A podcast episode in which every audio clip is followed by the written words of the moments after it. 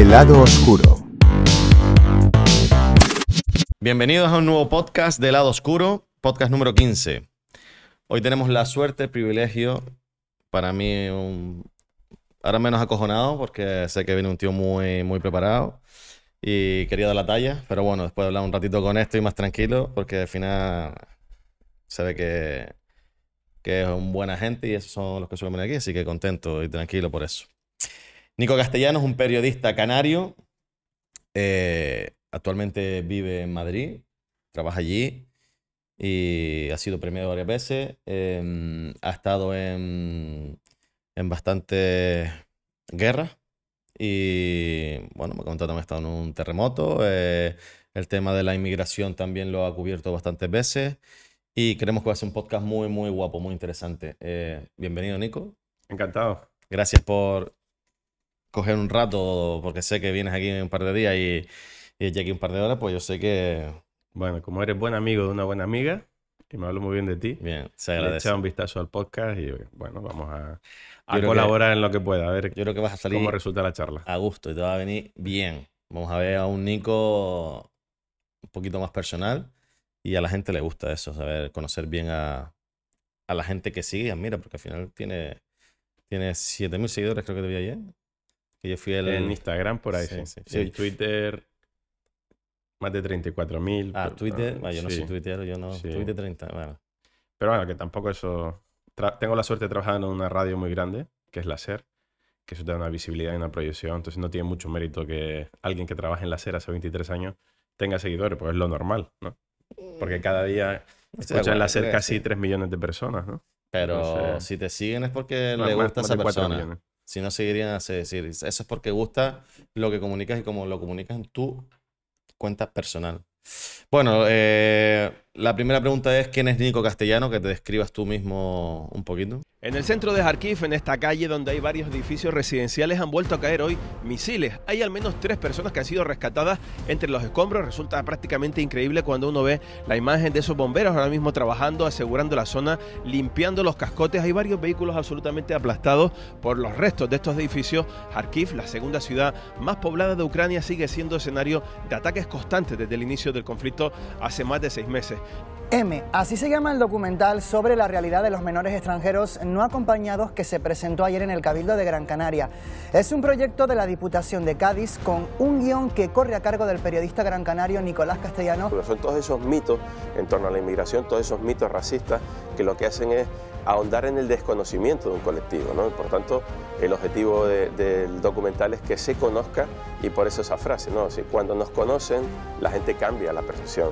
Ve que son chicos y chicas, algunos están estudiando, terminando la carrera, otros son cocineros con estrellas Michelin después de haber llegado a los bajos de un camión a Ceuta, otros tienen carreras futbolísticas en el Cádiz, por ejemplo, u otros tienen eh, sueños para seguir trabajando como trabajadores sociales. Curiosamente, los cuatro protagonistas canarios que han llegado aquí eh, a distintas islas en Patera o en Cayuco, hoy casi todos trabajan con otros menores que ahora están llegando como hicieron ellos hace años. ¿no? Bueno, esto de autodefinirse no, no es fácil para mí. Yo soy un pibe de Telde, eh, hijo de una familia humilde, a medio camino entre el mar y la montaña. Los abuelos paternos eran gente que se dedicaba a la agricultura y a las cabras, a hacer queso, y los abuelos maternos a la pesca, gente de melenara. Eh, soy un hijo de la educación pública, de las becas públicas, gracias a eso pude estudiar, gracias a eso pude estudiar en Madrid, en la Universidad Complutense, la carrera de periodismo entre 1995 y el 2000. Y desde, desde el principio quería trabajar en la radio, ¿no? porque continuamente estaba el soniquete de los informativos, de los programas de entretenimiento en las radios del coche de mi padre, el taxi de mi padre, que era taxista de Telde, o en las cocinas de mis abuelas siempre sonaban las más variopintas eh, canciones o programas, ¿no? Tamaragua de la mítica Mara González de Radio Las Palmas estaba mucho en, el en- en la cocina de mi abuela finita. Eh, radio Faicán y otro tipo de radio, Radio Minuto, Antena 3 Radio, estaba en la abuela eh, Agustina aquí en Melenara, con mis tías que eran jóvenes, que escuchaban mucha música. Y todo eso me hizo pensar que yo algún día quería estar dentro de ese aparato, siendo yo el que hiciera interesarse por las cosas que se contaban la gente que escuchara la radio. Y bueno, desde el año 2000 trabajo en la cadena SER, aunque he colaborado y colaboro con otros muchos medios. Empecé primero en Ser Las Palmas, después de volver de la carrera en Madrid, que me contrataron aquí, hasta el año 2007. Y hice de todo en el periodismo local, eh, pero me empecé a especializar en el tema de la llegada de, personas en embarcaciones precarias, personas que morían, ¿no? algo tan que nos hemos acostumbrado a entender que la gente muere intentando alcanzar nuestras orillas, pero no es normal es una anomalía democrática. Y, a partir de ahí, mm, la SER vuelve a, pedirme que me vaya a Madrid para llevar un poco la especialización de migraciones, derechos humanos, aunque luego he hecho otras muchas cosas que ya hablaremos. Y bueno, estoy en la SER, soy reportero y sigo viajando por el mundo intentando aportar mi experiencia, intentando respetar mucho a la gente con la que hablo. Porque hay una expresión que utiliza una amiga que se llama Eva Bajameida, que trabaja en Radio Televisión Española, ella habla de que es ladrona de historias, ¿no? Nosotros vamos, hablamos con gente que está pasándolo mal, sufriendo un terremoto, una guerra, que acaba de sobrevivir a un naufragio o acaba de perder un hijo. Empaquetamos un poco su dolor, su historia y la colocamos en nuestros medios de comunicación. Bueno, yo no sé si soy un ladrón de historia, pero lo que intento desde el principio es ser honesto e intentar aplicar una perspectiva de derechos humanos, de respeto a la persona que está sufriendo en las historias que hago. No sé si ha quedado un poco larga la presentación. No, no. Pero básicamente soy eso pibe de Telde con orígenes humildes, orgulloso de ello y que estoy ejerciendo el trabajo más bonito del mundo, que es el que, el que yo quería, que era el periodismo. ¿Cómo, cómo llegas a ese punto? ¿Cómo, cómo tú tenías claro que querías ser, eh, que trabajar en la radio? No sé si locutor, reportero, porque me imagino que dentro de la radio pues habrá diferentes puestos. Mm. ¿Cómo, ¿Cómo, es tu camino hacia, hacia el mismo? A nivel... Eh, 15 años. Tengo 15 años, ya quiero estar en la radio, tengo 18 años, quiero trabajar en la radio. ¿Sabes los pasos que tienes que seguir? ¿Cómo te vas preparando? ¿Cómo es ese proceso? Bueno, ahora posteriori te podría decir, sí, lo tenía claro, pero no. O sea, con 15 años sabía que quería estudiar la carrera. No tenía claro si económicamente era posible para una familia humilde afrontar esos gastos. Sabía que tenía que, que aprobarlo absolutamente todo y aspirar a que te concedieran la beca, etcétera, etcétera. Fue, fueron saliendo esos plazos Em, y una vez que empiezo, digamos, a estudiar, em, ya desde la facultad era muy activo, participaba en, en la radio Complutense, que es una de las la radios que está en la facultad, tenía mis programas. Empecé a trabajar en Estrella Digital, que es el primer medio digital, una primera web informativa que había en España. Me tocaba por entonces hacer crónica deportiva de, de los torneos de la Universidad Complutense y hacía rugby. Yo no había visto un partido de rugby en la vida.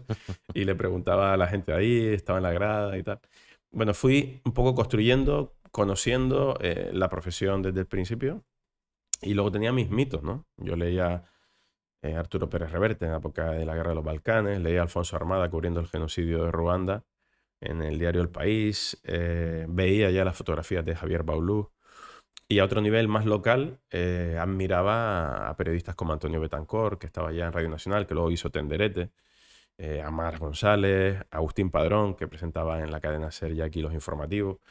Eh, y me gustaba mucho cómo escribía otro pibe de Telde, ya no tan pibe, pero no queremos presumir de jóvenes, que es Pepe Naranjo, José Naranjo, que es ahora mismo el corresponsal del diario El País en Dakar, que es de aquí, que todo el mundo lo conoce, toda la gente que escuche, vea el podcast, porque es uno de los reporteros que mejor escribe en español del mundo y además también ha sido muy reconocido su labor, entre otros con el Premio Canarias. Así que viendo los referentes que me interesaban, que ya estaban en activo y experimentando, dije, yo quiero hacer algo de esto, que es ir a los sitios a contar historias. Eh, hay muchas formas de hacer periodismo, pero quería estar en los sitios donde pasaban cosas complejas e intentar eh, traducirlo o llevarlo a los oyentes del hacer eh, porque yo quería trabajar en la radio y pensaba que el mejor sitio era la SER, aunque en su momento al principio hice la oposición a Radio Nacional, etcétera, etcétera, pero nos, presentamos 10.000 y entraron 200 y yo no tenía ningún punto. Y, y, bueno, mm, probando, probando, probando, sobre todo fue a partir del contacto directo ya con la profesión, en la SER aquí en Gran Canaria, eh, y ahí me enamoré definitivamente de, la radio y del oficio. Y el click profesional, que es por lo que seguramente estoy aquí y por lo que la gente me conoce un poco, es porque me especialicé en, las personas que están en el éxodo forzoso, las migraciones forzosas, etcétera, etcétera. Y luego ya empecé a viajar por los países para explicar por qué vienen, de dónde vienen, quiénes son y todo esto. ¿Y por qué te especializas? ¿Porque te atrae? ¿Porque ves que hay un tema muy interesante por, por, por descubrir, por desarrollar, por contar, que no hay nadie que lo haga? eh, fue una oportunidad de crecer en, ese, en tu puesto de trabajo y de voy a apostar por esto? ¿Cómo fue? ¿Por qué? ¿Por qué? No sé si fue tu, de las primeras cosas en las que te especializas, el tema de inmigración. Sí, porque fíjate que yo empiezo a trabajar, mis primeras prácticas en Ser Las Palmas son en el año 99, en verano, como siempre, viene del curso académico y tal. Y el 26 de julio del 99 se produce el primer naufragio de una patera en la ruta canaria. El primer naufragio documentado. Sí, el primero fue que sepamos, vamos, Que imagino que sepamos. habrán- eh, un grupo de nueve chicos marroquíes que venían de las costas del Sáhara, intentan acceder por el sur de Fuerteventura, cerca de, de Morrojable. Y en la playa de la Señora, que es una zona abrupta, choca la patera en una baja y se ahogan a 10 metros de la orilla. Y yo estaba de prácticas y me tocó contar esa noticia, porque además estaba de becario, etcétera, etcétera, a nivel nacional.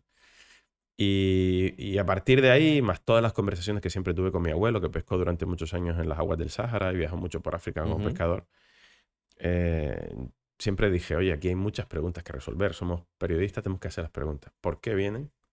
¿Quiénes son? No hay alternativa para que vengan de otra manera y no se mueran por el camino. Eh, vamos a, a seguir asistiendo durante años a- con pasividad que la gente muera intentando alcanzar una vida mejor, por los motivos que sea. Y todas esas preguntas fueron las que me llevaron a, a especializarme, a empezar a viajar primero por el Sáhara, después Mauritania, después Senegal, después Mali y un montón de países más. Esto en el caso africano, pero luego también he hecho otros, otras rutas migratorias, toda la que lleva hacia Estados Unidos, ¿no? Que Mm. hablamos mucho de las caravanas migrantes que van por Centroamérica, cruzan el río Suchate entre Guatemala y México, luego México, La Bestia, que es ese tren donde la gente se engancha y cruza medio México para llegar a la frontera norte y cruzar a Estados Unidos. He hecho muchos trabajos también con migrantes asiáticos, como los Rohingyas en, en Bangladesh, etcétera, etcétera. Bueno, en fin, son muchos años, para resumirlo en un minuto, pero básicamente vas conociendo realidades y viendo eh, historias tan potentes que dices, yo como periodista tengo que intentar trasladar esta empatía, esta sensación, estas causas que llevan a la gente a moverse para que el oyente lo entienda, ¿no? Yo creo que hoy en día estamos cayendo en un racismo de nuevo cuño, nueva reacción, que viene, nueva creación, que viene del desconocimiento, de la desinformación. Creo que algo no estaremos haciendo bien en el periodismo cuando la gente prefiere informarse por supuestas páginas web que no son periodismo. Cuando la gente cree estar informada por leer cuatro tweets o cuatro posts en Facebook, y eso no es periodismo. Y cuando la gente cree estar informada con programas de televisión de infoentretenimiento, donde hay más cuota de espectáculo que de información veraz. Ujú. Entonces, bueno, nuestra labor como reporteros que estamos en contacto directo con las personas que sufren la violación de derechos humanos es ser honesto e intentar trasladarlo a la sociedad para que entendamos un poco mejor quiénes somos y por qué somos así, ¿no? ¿Y crees que lo que estás haciendo está llegando? O como ahora mismo me has, me has respondido un poquito a esta pregunta, pero realmente tu labor, que es dar a conocer lo que pasa, llega o es un poco en vano y al final llegas, no logras llegar, porque al final, yo por por mi punto de vista, creo que nunca me he llegado a interesar del todo. Eh, es un poco quizás feo, pero es que es la realidad, ¿sabes? Me gusta ser honesto, es la verdad. Tienes Y tu que- entorno y, y me- y te que- interesa lo que te interesa, no pasa nada. A raíz de esto me han surgido muchas preguntas que te haría, pero yo no creo que es que no me interese ese tema, porque realmente es un tema que no sé si me preocupa o no, porque realmente no podemos dejarnos llevar por lo que dicen en los medios de comunicación, porque uno dice una cosa, dice otra, son, importantes que vengan, otros que no, esto es quitan puestos de trabajo. Es- Eso quiero, yo quiero entrar un poquito ahí, pero ¿crees que lo que tú haces eh, a nivel personal te vale la pena seguro? Pero ¿crees que estás llegando o no tienes ese altavoz suficiente? Bueno, si quieres luego hablamos del derecho a migrar, que es tan antiguo como la propia humanidad. Lo hablamos, sí. lo hablamos. Pero yo creo que sí llega por lo menos a la gente que sigue eh, la SER, que es donde trabajo, y a través de las redes sociales se multiplican los mensajes que trasladamos a través de la SER a otro tipo de públicos, ¿no? Si no creyera que llega, ya habría dejado este oficio. Ahora bien, eh, creo que a pesar del esfuerzo de un montón de compañeros cualificados en esta materia, hay una generación de periodistas jóvenes ahora especializados en derechos humanos muy buena en España. Lo hemos visto en la cobertura de la guerra de Ucrania, en el gran cruce de personas hace dos años a Ceuta, en la masacre de Melilla hace un año, cuando Mm. los cuerpos y fuerzas de seguridad del Estado de Marruecos y España permitieron que se asfixiara a la gente debajo de la bandera de España en el barrio chino, Mm. en una frontera. Toda esa generación de periodistas estamos haciendo un esfuerzo para intentar explicar esta realidad frente a unas políticas migratorias de asilo que son un fracaso.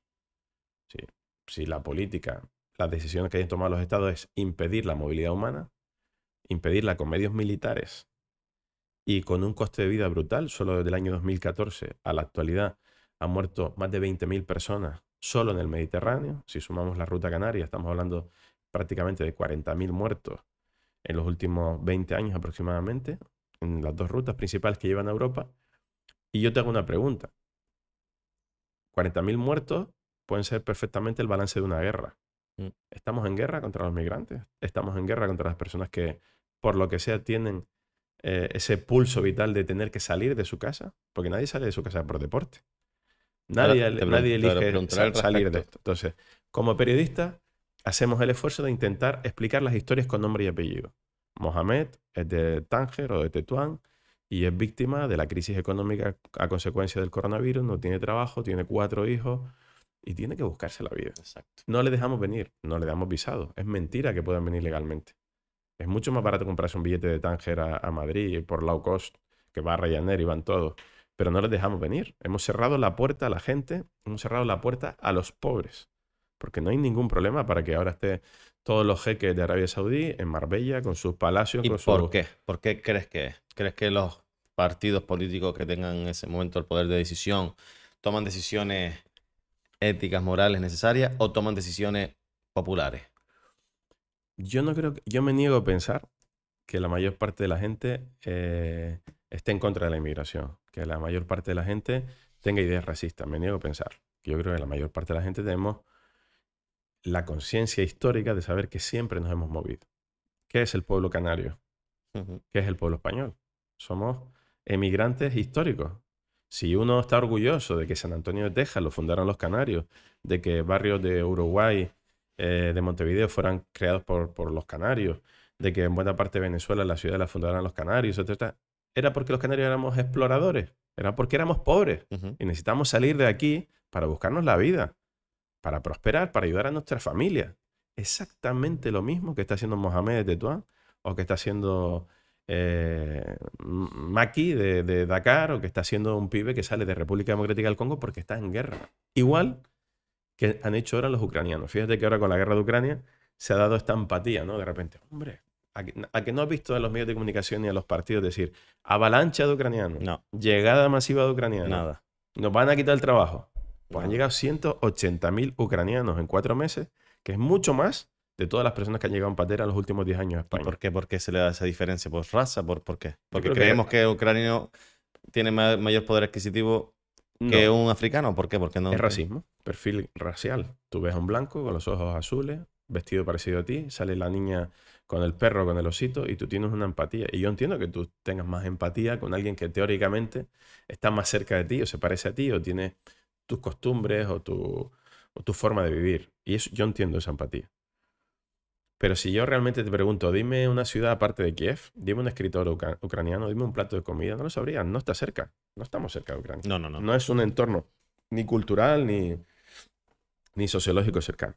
Cerca está Rabat, está Casablanca, mm. está a 14 kilómetros de Tarifa. Aquí está a 87 kilómetros de línea recta el faro de la Antallada en Fuerteventura de las costas saharaui. Pero a los otros refugiados que llegan a nuestra frontera sur, no los recibimos como los ucranianos, que le damos la documentación inmediatamente, el permiso de trabajo inmediatamente, se han integrado entre nosotros sin problema porque le hemos dado una acogida legal y humana como tiene que ser, como dice la ley, que tenemos que dársela a los refugiados. Sin embargo, a los refugiados negros, pobres del sur, no lo hacemos. Conclusión, política racista. Política. Y, política racista. Es, política racista, pero la Unión, Europea, la Unión Europea demuestra que con la guerra de Ucrania se puede activar una directiva, una orden a todos los países para que se documente inmediatamente a las víctimas que salen huyendo de las bombas de la invasión de Putin sobre Ucrania. Todos entendemos que si tienes una guerra y tienes peligro de muerte y te tienes que refugiar en otro país, hay que, hay que darte la protección. ¿Qué le pasó a los españoles en la guerra civil? A veces con dudosos resultados en algunos campos de Francia, pero en general se fueron a México, se fueron a Argentina, a otras partes del mundo y fuimos acogidos como refugiados y buena parte de esa diáspora ha vuelto después de la caída de la eh, dictadura. Pero la, Unión Europea es raza, ¿no? La Unión Europea, al fin, ¿qué es? Eh, raza. Se une Unión Europea, racismo. Nos Bueno, unimos la- porque la- somos de una zona y queremos protegernos entre nosotros. África no forma parte de la Unión Europea. Ya no entra dentro de esta, de esta Ucrania normativa. no, Ucrania no está dentro de... No dentro de la Unión Europea, pero, pero está dentro de lo, como que lo... lo Queremos asimilarlo, sí. quiere entrar en la OTAN, etcétera, etcétera. Y, digamos, está dentro del continente europeo. Exacto. ¿no? Pero fíjate, la Unión Europea surge como club privado económico. Comunidad Europea se llamaba, ¿no? Comunidad Económica Europea, la CE. Y la crean los prohombres, Schuman, etcétera, etcétera, porque consideraron que la única manera de seguir creciendo económicamente, y tú eres empresario, era estar juntos. Tener una serie de políticas comunes de aranceles, de materias primas, etcétera, etcétera. Y eso supuso un desarrollo brutal de todos, los- de todos los países de la Unión Europea. Y además, con un mecanismo de compensación muy interesante entre los estados que más generaban con los estados más subdesarrollados. España, Grecia, Italia, somos hoy lo que somos Sí, gracias Canarias a- aprovechó al haber eso. entrado en, en el club de la Unión Europea. Y las regiones que eran más pobres que otras, como Canarias, que seguimos teniendo unos índices de pobreza insoportables, se beneficiaron de esos proyectos europeos. Entonces, tenemos claro que la Unión Europea es un club privado. Y ese club privado no queremos que entren los pobres. Solo queremos que entren los pobres para explotarlos en aquellos trabajos donde ya no tengo mano de obra local. ¿Por qué? Porque tenemos un problema de, de natalidad y de población. Somos, por ejemplo, en el caso de España, el país con un índice de natalidad más bajo de todo el club de la OCDE, solo 1,1 niño por mujer. O sea, no tenemos hijos. Y encima nuestra esperanza de vida es la mayor del mundo junto con Japón, entre 85 y 86 años. Los Por tanto, si no tenemos gente para trabajar en determinados sectores, sí necesitamos que vengan de otro lado. Y a lo que voy, pues no me quiero extender mucho. Ni son muchos los migrantes, es falso. Hay 8 mil millones de personas en el planeta. Inmigrantes son 275 millones. ¿eh? O sea, los que tienen realmente la etiqueta de haber nacido en un país diferente al suyo de nacimiento. Y refugiados, que es otra categoría, o desplazados forzosos, son 112 millones. ¿vale? Que es que no pueden elegir quedarse en su casa porque o están cayendo bombas o les persiguen por su orientación sexual o por hacer política, etcétera, etcétera. Por tanto, si juntamos las dos cifras, tenemos menos de 500 millones de personas que viven en un país distinto al suyo de nacimiento, de un mundo de 8 mil millones de habitantes. Primera mentira. No son muchos. Segunda mentira. Dime un solo país donde la inmigración haya supuesto un retroceso económico, social o político. Ninguno. Al contrario, te digo, muchos países que son fruto de la inmigración. Estados Unidos, Argentina, Estados Unidos, Argentina, con españoles, con italianos, con polacos, con chinos. Fíjate que en el crack del 29, hablando de economía, lo que hace, em, lo que el, prim- el primer brote, digamos, xenófobo que se produce en Estados Unidos fue, crecen, es la época de los rascacielos, de la prosperidad, del capitalismo salvaje, y se produce el crack del 29, la primera crisis económica. ¿Cuáles fueron las primeras pancartas que se vieron en las calles de Estados Unidos? Cuando todos son hijos de la inmigración, allí no hay ningún estadounidense. Está puro. claro, todos son... Fueron fuera chinos y polacos, ¿no? Fuera chinos, italianos y polacos, que eran los que habían construido el ferrocarril, los que habían construido eh, los rascacielos, los que habían construido el sistema económico capitalista estadounidense. En Argentina. Tú vas a Argentina y sigue siendo curioso, ¿no? Como todos se ponen apodo, ¿no? El turco Abdala, el chino Raúl y tal. El turco, el chino. El turco denomina a todos aquellos descendientes de migrantes que vienen de, países árabes. Que en realidad el padre era eh, sirio o era libanés. Tuvieron un presidente de origen libanés, Carlos Menem. Y eh, el chino era todas las personas que venían de Asia que se fueron instalando, como sabes, en Perú, en Argentina, de manera numerosa el siglo pasado. Y, y toda esta narrativa lo que te demuestra es que somos hijos del movimiento. Sí. Somos hijos de la mezcolanza. Si rascamos entre tu familia y la mía, eh, porque tampoco hay canarios puros, no, no nacemos con ciencia infusa aquí, somos hijos del movimiento. Si rascamos, veremos que tenemos origen extremeño, andaluz, o de árabes o de judíos conversos, ¿no? En otra época de la historia. Entonces, querer hablar hoy de- del derecho de unos porque se supone que este territorio es nuestro, porque dos, tres generaciones de nuestra familia han nacido aquí, y excluir al otro porque no han nacido aquí, me parece de una pobreza mental e intelectual que lo único que hace es restar. Y no podemos utilizar a la gente solo como mano de obra. Hay una frase muy buena que dice, creíamos que, vinieron, que venían brazos y vinieron personas. Y hay 6 millones de personas extranjeras en nuestro país, de una población de 48 millones, que tampoco son tantos.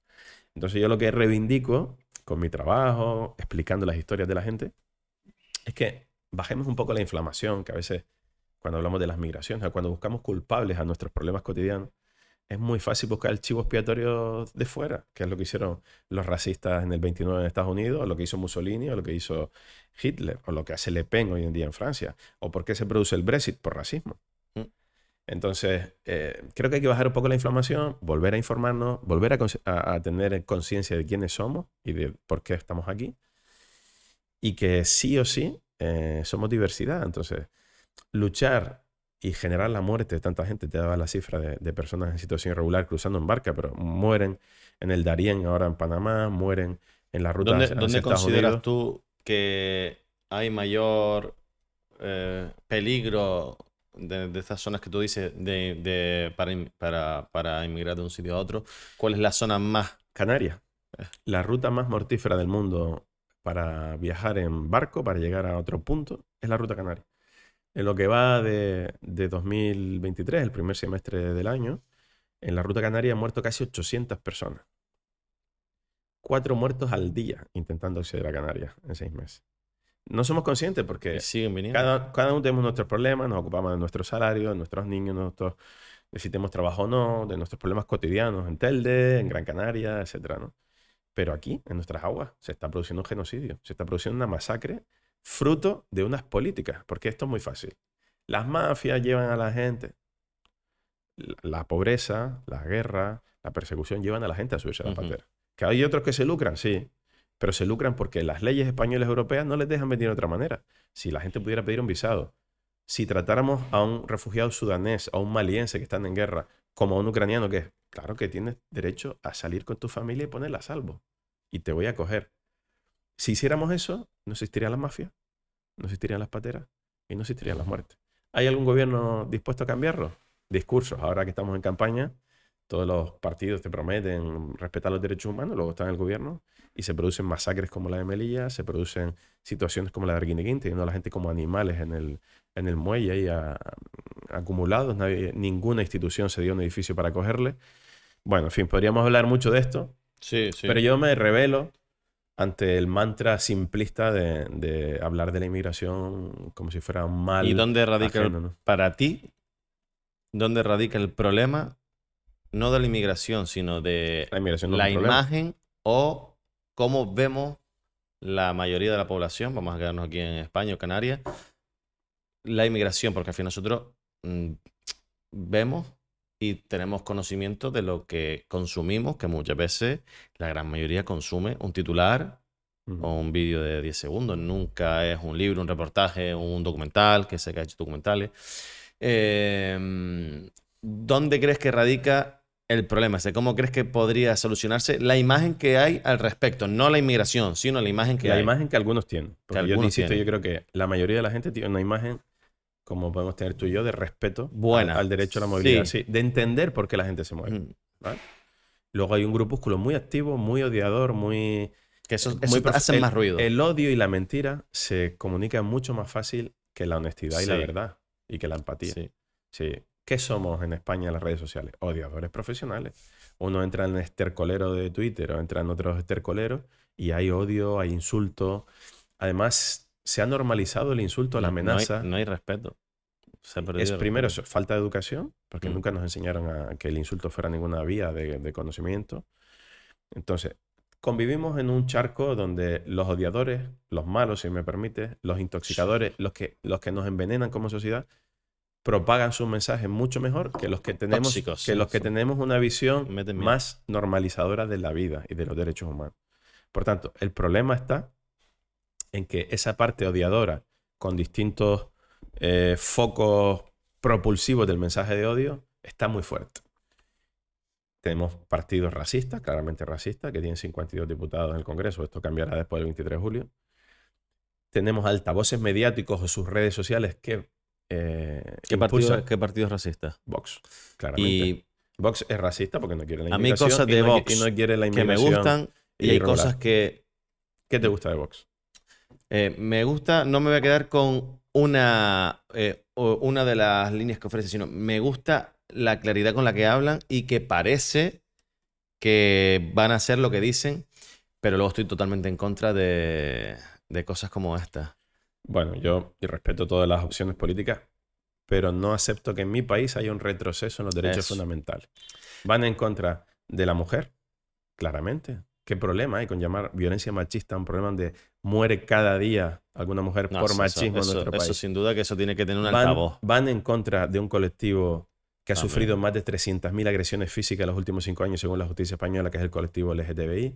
¿Qué- qué- ¿Pero van en contra del colectivo o van en contra del partido político? van en contra del colectivo.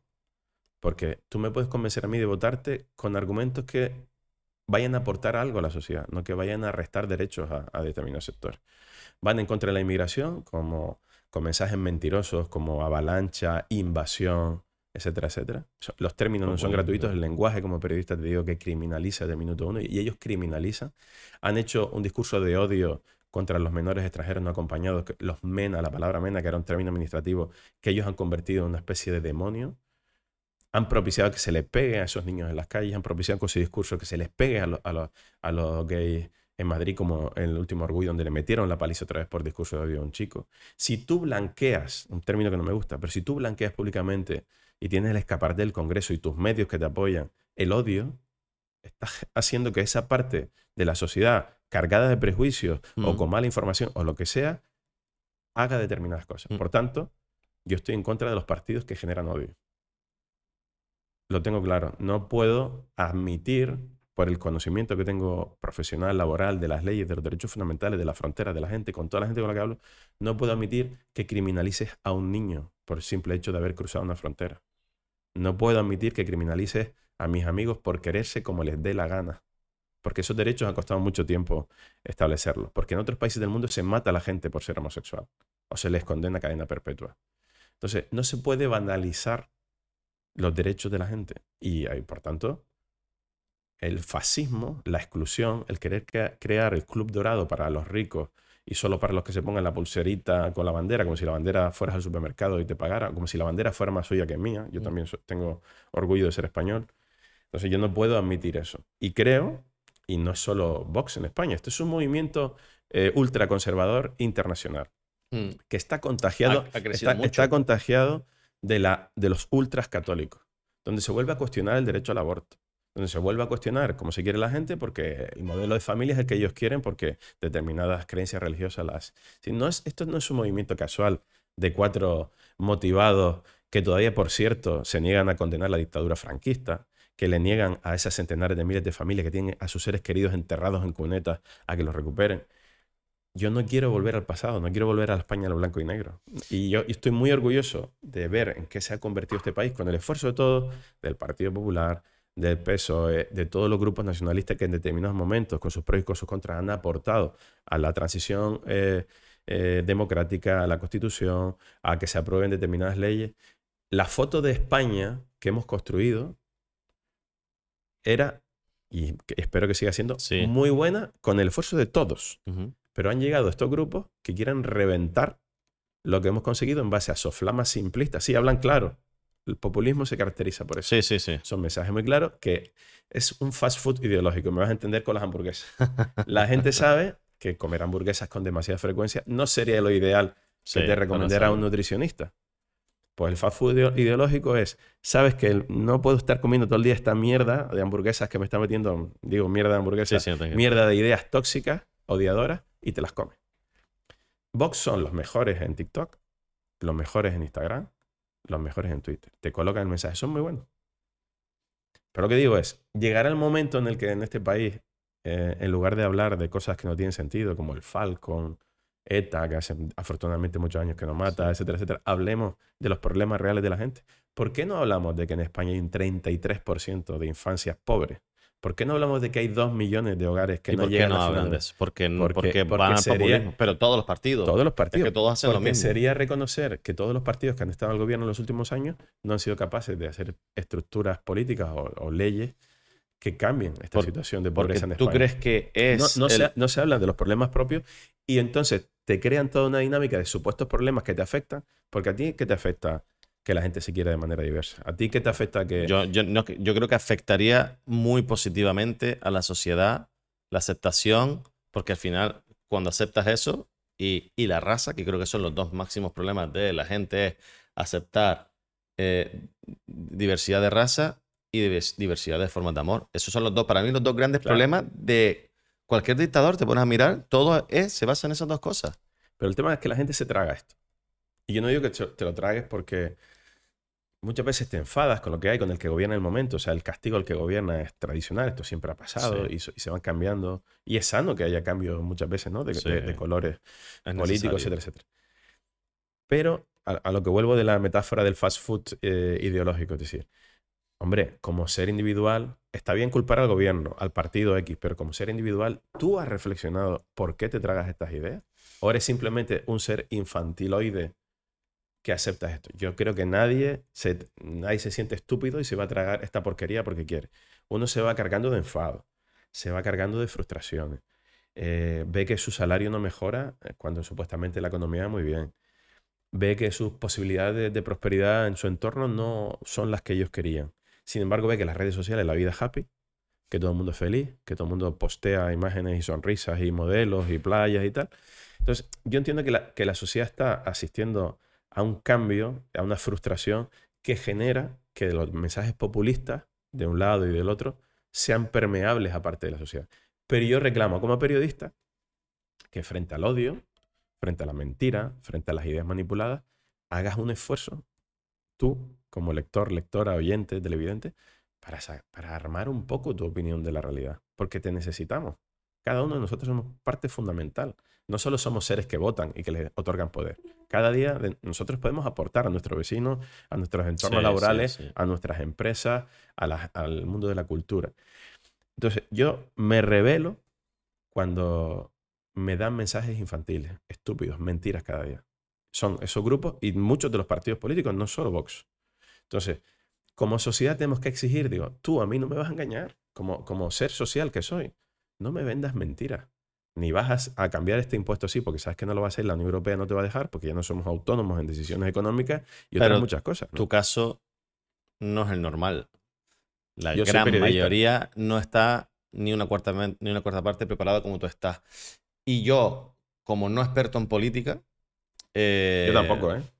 No, no eres experto, pero al final te mueves en un mundo eh, que te rodeas de gente que al final estás en ese mundo donde la gente habla de periodismo, habla de política, habla de... Entonces te, Sí, te toca esos temas y al final tú en una cena con tus colegas de curro estás hablando de eso. Entonces yo lo, siempre intento ponerme del punto de vista de, de la gran mayoría de la población. Yo creo que los partidos políticos en su gran mayoría, por lo menos los que están en- con más fuerza, usan cualquier tema si ese tema es popular, lo politizan, ¿está bien dicho politizan? Sí, ¿no? Para ganar votos. Pero Sí. muchas veces no es ni de lejos el principal problema de la sociedad. Pero nos metemos con un tema y pum, y pum, un tema de, mira, me parece muy importante, me parece que tiene que estar dentro de unas posibles soluciones, pero... Y todo lo demás que no, yo no noto que cambiemos ni evolucionemos en un montón de aspectos, solo en, en lo social parece que ha sido el, el único movimiento que ha habido, pero, joder, en lo económico, tío, estamos, por ejemplo, yo creo que en lo económico, mm, yo creo que no evolucionamos, sino al contrario. Eh, y siempre usan esos temas que más Bueno, votos den. la, la- la macroeconomía, aparentemente, ¿no? Dice que ahora estaríamos en un buen momento. Yo no, sé, No. yo no soy, yo no soy experto económico por el número de afiliados a la seguridad social, por el crecimiento y tal. Pero eso que hablen los que sepan, yo no tengo ni idea. Pero lo que sabemos es que en la economía cotidiana de la familia la situación no, no es la que nos gustaría tener. Está peor que, el año pasado. que los Hoy son más pobres que hace un año. Que los salarios que hay en Canarias son de los más bajos del Sí. Estado español. Que la cesta de la compra que hay en Canarias es de la más alta. eh, al contrario. Que los índices de pobreza en Canarias son insoportables. Y yo me pregunto, ¿alguien está hablando de un cambio del modelo económico? Yo entiendo que los empresarios turísticos están aportando mucho a- al desarrollo de Canarias, pero este modelo latifundista, donde hay un grupito de empresarios que controlan el sector, que pagan bajo, que en lugar de tener los camareros necesarios para servir 50 mesas, tienen la mitad, que siguen subiendo los precios de las habitaciones para eh, sacar el máximo partido en este tiempo. Ese modelo, que además consume territorio, consume Mm. recursos de agua y que no tiene las mejores condiciones laborales, ¿ese modelo se va a cambiar algún día?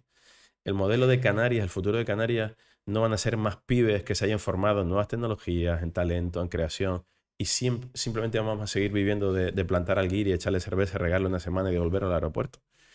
Entonces, yo quiero gente que, que, que hable del futuro, de qué modelo vital vamos a tener.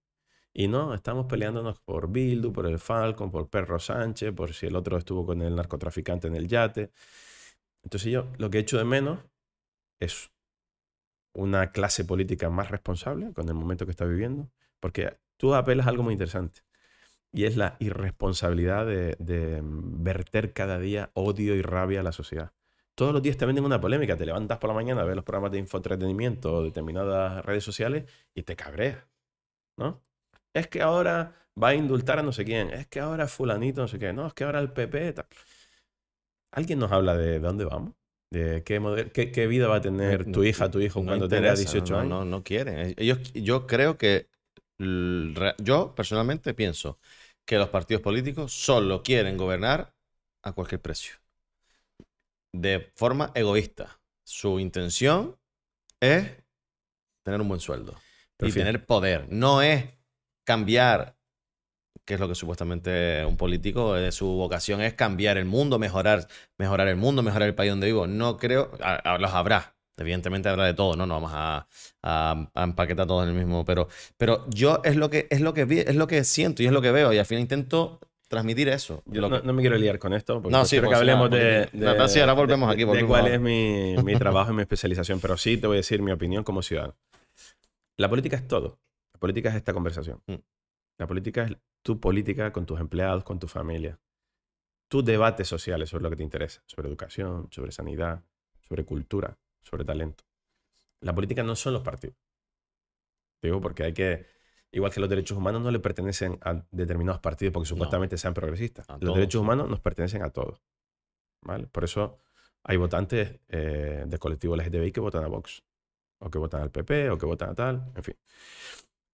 Pero hay una estrategia igual de desacreditar a los medios de comunicación convencionales y de desacreditar a los grandes partidos para que en ese caos aparezcan personajes lamentables para la historia reciente como Donald Trump, como la primera ministra italiana, como Marine Le Pen, que ha sacado el mejor resultado de la ultraderecha están en llegando Francia, todos al poder y como Vox, Vox en España. dale Vox, dale, No, ya dale- tienen poder. Yo creo que ahora no, ya tienen no, poder porque pero el Partido Popular ha decidido que es el único ¿Sí? partido liberal de Europa que pacta con la ultraderecha, el único. ¿Y por qué crees que lo ha hecho? Porque seguramente por lo que, Por lo que dicho. diciendo ahora mismo yo, ¿no? Yo, yo no, lo, no, poder. no lo entiendo. No entiendo. Y luego hay un, un deporte muy habitual. Es, es que Podemos es igual que Vox, ¿no? Cada uno que se defienda, pero evidentemente Podemos ha gobernado cinco años, tú no has perdido ningún derecho y veremos cuando gobierne Vox si perdemos derechos o no. Cada uno que responda al debate. Pero sí está claro que en los discursos y en los programas de uno se respetan los derechos fundamentales y en otros los cuestiona. Y ahí lo dejo. Y no quiero hablar mucho más de Venga. política porque no es lo mío y la gente tendrá su opinión y- y a- dirá, este que hace echándome la murga de política. Hombre, eso es lo bueno de los podcasts. Que no tenemos que hablar de un tema. Podemos ir por las ramas y el que le guste bien. Pero mi, es interesante. mi A mí me parece- política me es los derechos humanos. Mi política es que tú y yo tengamos los mismos derechos. Tengas el nivel económico que tengas, hayas venido de una familia humilde o hayas Sí. tenido la suerte de nacer en una familia creo con que- dinero. Lo que lacra la Los imagen de la inmigración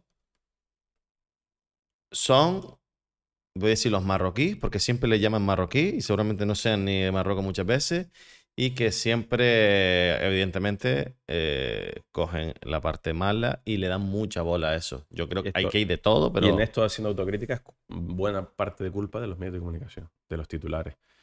Tú, y esto lo sa- mm, me vas a poner, vas a ver el ejemplo claro. Cuando hay un atraco y son dos pibes de la paterna, no se dicen dos de la paterna atracaron no. en Ginamar. Dicen, dos magrebíes atacaron en Ginamar. Y pasa lo mismo con los, con los colombianos, durante mucho tiempo señalados, como las bandas latinas, o con los albano-kosovares, que parecía que todos los robos en España eran de albano-kosovares. Mm. Perdón, que aquí todavía ha habido cárcel, todavía ha habido delincuentes. Y el 80% de los presos en España son españoles. ¿Y por qué siempre Pero- buscan, vende más que, que- que el extranjero sea el malo que el canario? Porque Es que- Volvemos a lo mismo de la política. ¿Tú haces autocrítica o prefieres señalar a alguien? Nadie hace autocrítica. Entonces, vamos a hacer la autocrítica de, lo que, de que gestionamos mal muchas cosas. No, la culpa es del extranjero. La culpa es del magrebí. La culpa es tú- del y lo último que decías, que acaba de vende más llegar. lo malo que lo bueno. Vende Claro. más eh, la acción mala que hizo Mira, este señor que la buena que hizo En, el- este en el señor. caso de los marroquíes, ahí sí que deberíamos estar más cerca, porque son nuestros vecinos, porque nuestra idiosincrasia, nuestra cultura es muy similar. Yo veo patrones de comportamiento de los gaditanos con los tangerinos, los tetuanís muy similares. Veo patrones de comportamiento de los canarios con los saharauis cuando voy al Sahara o a los campamentos que son muy similares. Y sin embargo estamos alejadísimos por, un, por una frontera mental, un muro mental de racismo. Muy alejado. Somos racismo, muy racistas con los magrebíes. Los magrebíes, que básicamente los marroquíes y los argelinos. Porque tenemos ese racismo atávico de pensar los moros, ¿no? Le llamamos. Que los moros son así, es que los moros, todos los prejuicios estúpidos que Oye, tú has estado, has ido a Marruecos. ¿Cuántos amigos marroquíes conoces? ¿Con cuántos has hablado de fútbol, de política, de cultura, de libros, de pintura, de, de lo que sea? ¿Te has acercado a esa persona antes de juzgarla? No, pues más fácil protegernos en nuestro, en nuestro chaleco de prejuicios y decir, yo tengo algunos de mis mejores amigos son marroquíes. Otra cosa es que yo condene el régimen dictatorial de Mohamed VI y toda la violación de derechos humanos y que ocupe el Sáhara y tal, que no quiero que ese señor haga eso. Pero respeto a toda esa gente joven marroquí, a todos los intelectuales marroquíes, a la gente que defiende los derechos humanos, que está intentando cambiar su país. Y están haciendo un esfuerzo enorme. Entonces, o me quedo en lo simplista, los moros son malos, ¿no? El mensaje racista, o conozco a mi vecino. Y esto está pasando mucho con la inmigración, ¿no? Hablamos de 6 millones de, de migrantes en España. ¿Quiénes son los 6 millones de migrantes en España? Europeos, más del 55%. Eh, son británicos, son franceses, italianos. La nacionalidad que más ha crecido. no cuentan. La nacionalidad que más ha crecido en España en los últimos cinco años son italianos. Y la segunda, venezolanos. ¿no? Es verdad que los marroquíes son la primera nacionalidad de los extracomunitarios, los que no son europeos, ¿no? que son prácticamente 900.000 personas. 900.000 personas que llevan en nuestro país muchísimo tiempo, que forman parte de nuestra sociedad, de nuestro grupo de amigos, de nuestros vecindarios, etcétera, etcétera, y que no hay un problema eh, de convivencia con ellos. Entonces, hay que romper, y nuestra generación tiene que romper con, los prejuicios, con los chistes y con esta cadena de micro racismo que contribuyen a que tú sigas teniendo miedo a determinadas nacionalidades. ¿Y crees que Marruecos, bueno, Marruecos... Sí, porque es el que más nos afecta. ¿Crees que Marruecos sería, eh, como país, podría eh, autoabastecerse, eh, o sea, podría tener un país autosuficiente a nivel económico? ¿Podría, no, no si se gestionara diferente, no, necesaria, no, sería necesario que vinieran tanto a Canarias? ¿O el país ya, por su, por su zona geográfica, es complicado que viva de, de, su propio, de su propia tierra? Marruecos tiene el problema de la desigualdad, que lo tenemos nosotros. Nosotros cada vez acumulamos más dinero en la parte alta de los que tienen dinero. En España hay 70 fortunas que tienen más dinero que toda la mitad de la población del país. Y este es un esquema que se reproduce en el, en, el, mundo desarrollado. Esa desigualdad en Marruecos se dispara. Está la familia del rey y todo el entorno que lo apoya y toda la, la burguesía en torno al Maxen que controla la economía, la bolsa, las constructoras, la importación de petróleo, la producción agrícola, eh, los fosfatos que, explotan del Sáhara ocupado ilegalmente, etcétera, etcétera. O sea, tiene el problema de la desigualdad multiplicado. ¿Por qué vienen los marroquíes a España? Por su problemática de desigualdad interna. Los beneficios se lo quedan unos pocos de manera brutal, ¿no? Y porque la diferencia económica de renta entre España y Marruecos es la más alta del mundo entre dos países fronterizos quitando Corea del Norte y Corea del Sur. Pero tenemos que reconocer que esa, esa comparativa es muy diferente. Es otra película. O sea, no hay dos países en el mundo fronterizo que tengan más diferencia de renta, porque la renta media en España es muchísimo más alta, estamos en la media de la OCDE, a pesar de que los salarios son bajos. Y la renta media en Marruecos es muy baja. La cantidad de personas pobres, gente que pasa muchas dificultades para conseguir su salario y llegar a fin de mes y alimentar a su familia en Marruecos, es muy alta. Pero eso convive con un país que se está desarrollando, tienen tren de alta velocidad de Tánger a Casablanca, tienen trenes de muy alta calidad y aeropuertos renovados en Tánger, en Tetuán. Vas a la Medina de Rabat o vas a Casablanca, que es una industria económica, y ves el desarrollo que tienen en muchos de los barrios. Sí, ahí convive el esfuerzo de una parte de la sociedad marroquí por crecer, cambiar y tal, y luego un montón de gente que está condenada a la pobreza por estas decisiones de su régimen político y, económico. Por tanto, si tú sales de Casablanca o de Rabat y vas a determinados pueblos o al norte de, Marruecos, donde se produjo la revolución hace poco en contra del propio gobierno, vas a entender por qué la gente sale. Y la gente sale por pobreza, básicamente.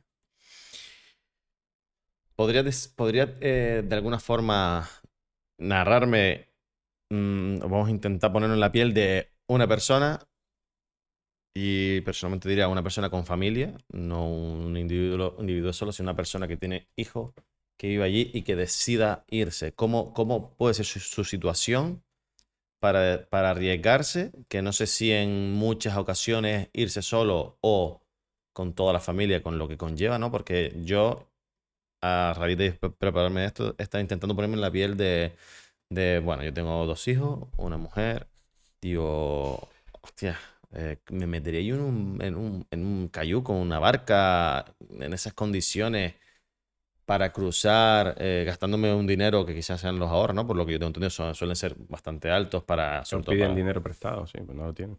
¿Cómo puede estar esa persona en qué situación para arriesgar su vida? Y si saben realmente lo que van a arriesgar, saben realmente del peligro que van a correr o son oídos o no son conscientes. Son conscientes.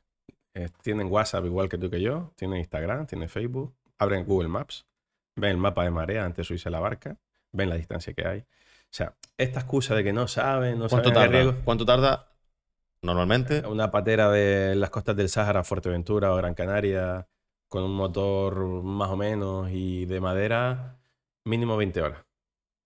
El problema es cuando te quedas sin motor, te quedas a la deriva, o como ahora que hay barcas inflables tipo Sodia, Qué pincha. se quedan a la deriva, pinchan, se mueren, como pasó hace poco, bueno, lo que te decía, 778 muertos en seis meses, de los 950 de toda la ruta española. Así, 8 de cada 10 muertes se producen aquí. Desde, desde Mauritania, que suelen salir de Nuadibú, suelen tardar 3-4 días, mínimo, ¿eh? Eso sí, no se pierden y no aparecen cadáveres momificados en el Caribe, como han aparecido. Se pierde la barca, la corriente le lleva a las islas del Caribe y allí se encuentran cuerpos momificados que llevan días al sol porque se han quedado a la deriva durante 3-4 semanas. Y luego desde Senegal, eh, mínimo una semana. Y hay cayucos que han tardado 10, 15 días en llegar. En fin, son historias que no tendrían que derivarse, que la gente se subiera a barcas de pesca desvencijadas para intentar cruzar una frontera cuando deberían venir de otra manera. Pero te pongo ejemplos. Eh, cada, cada una de las historias tiene sus motivos, ¿no? Pero en el norte de Marruecos, muchos de los niños que han llegado solos, que han- se metido, se esconden en los bajos de los camiones, se meten en las pateras, salta la valla. Vives en Castillejo, Fnidec, que está al otro lado de la frontera de Ceuta.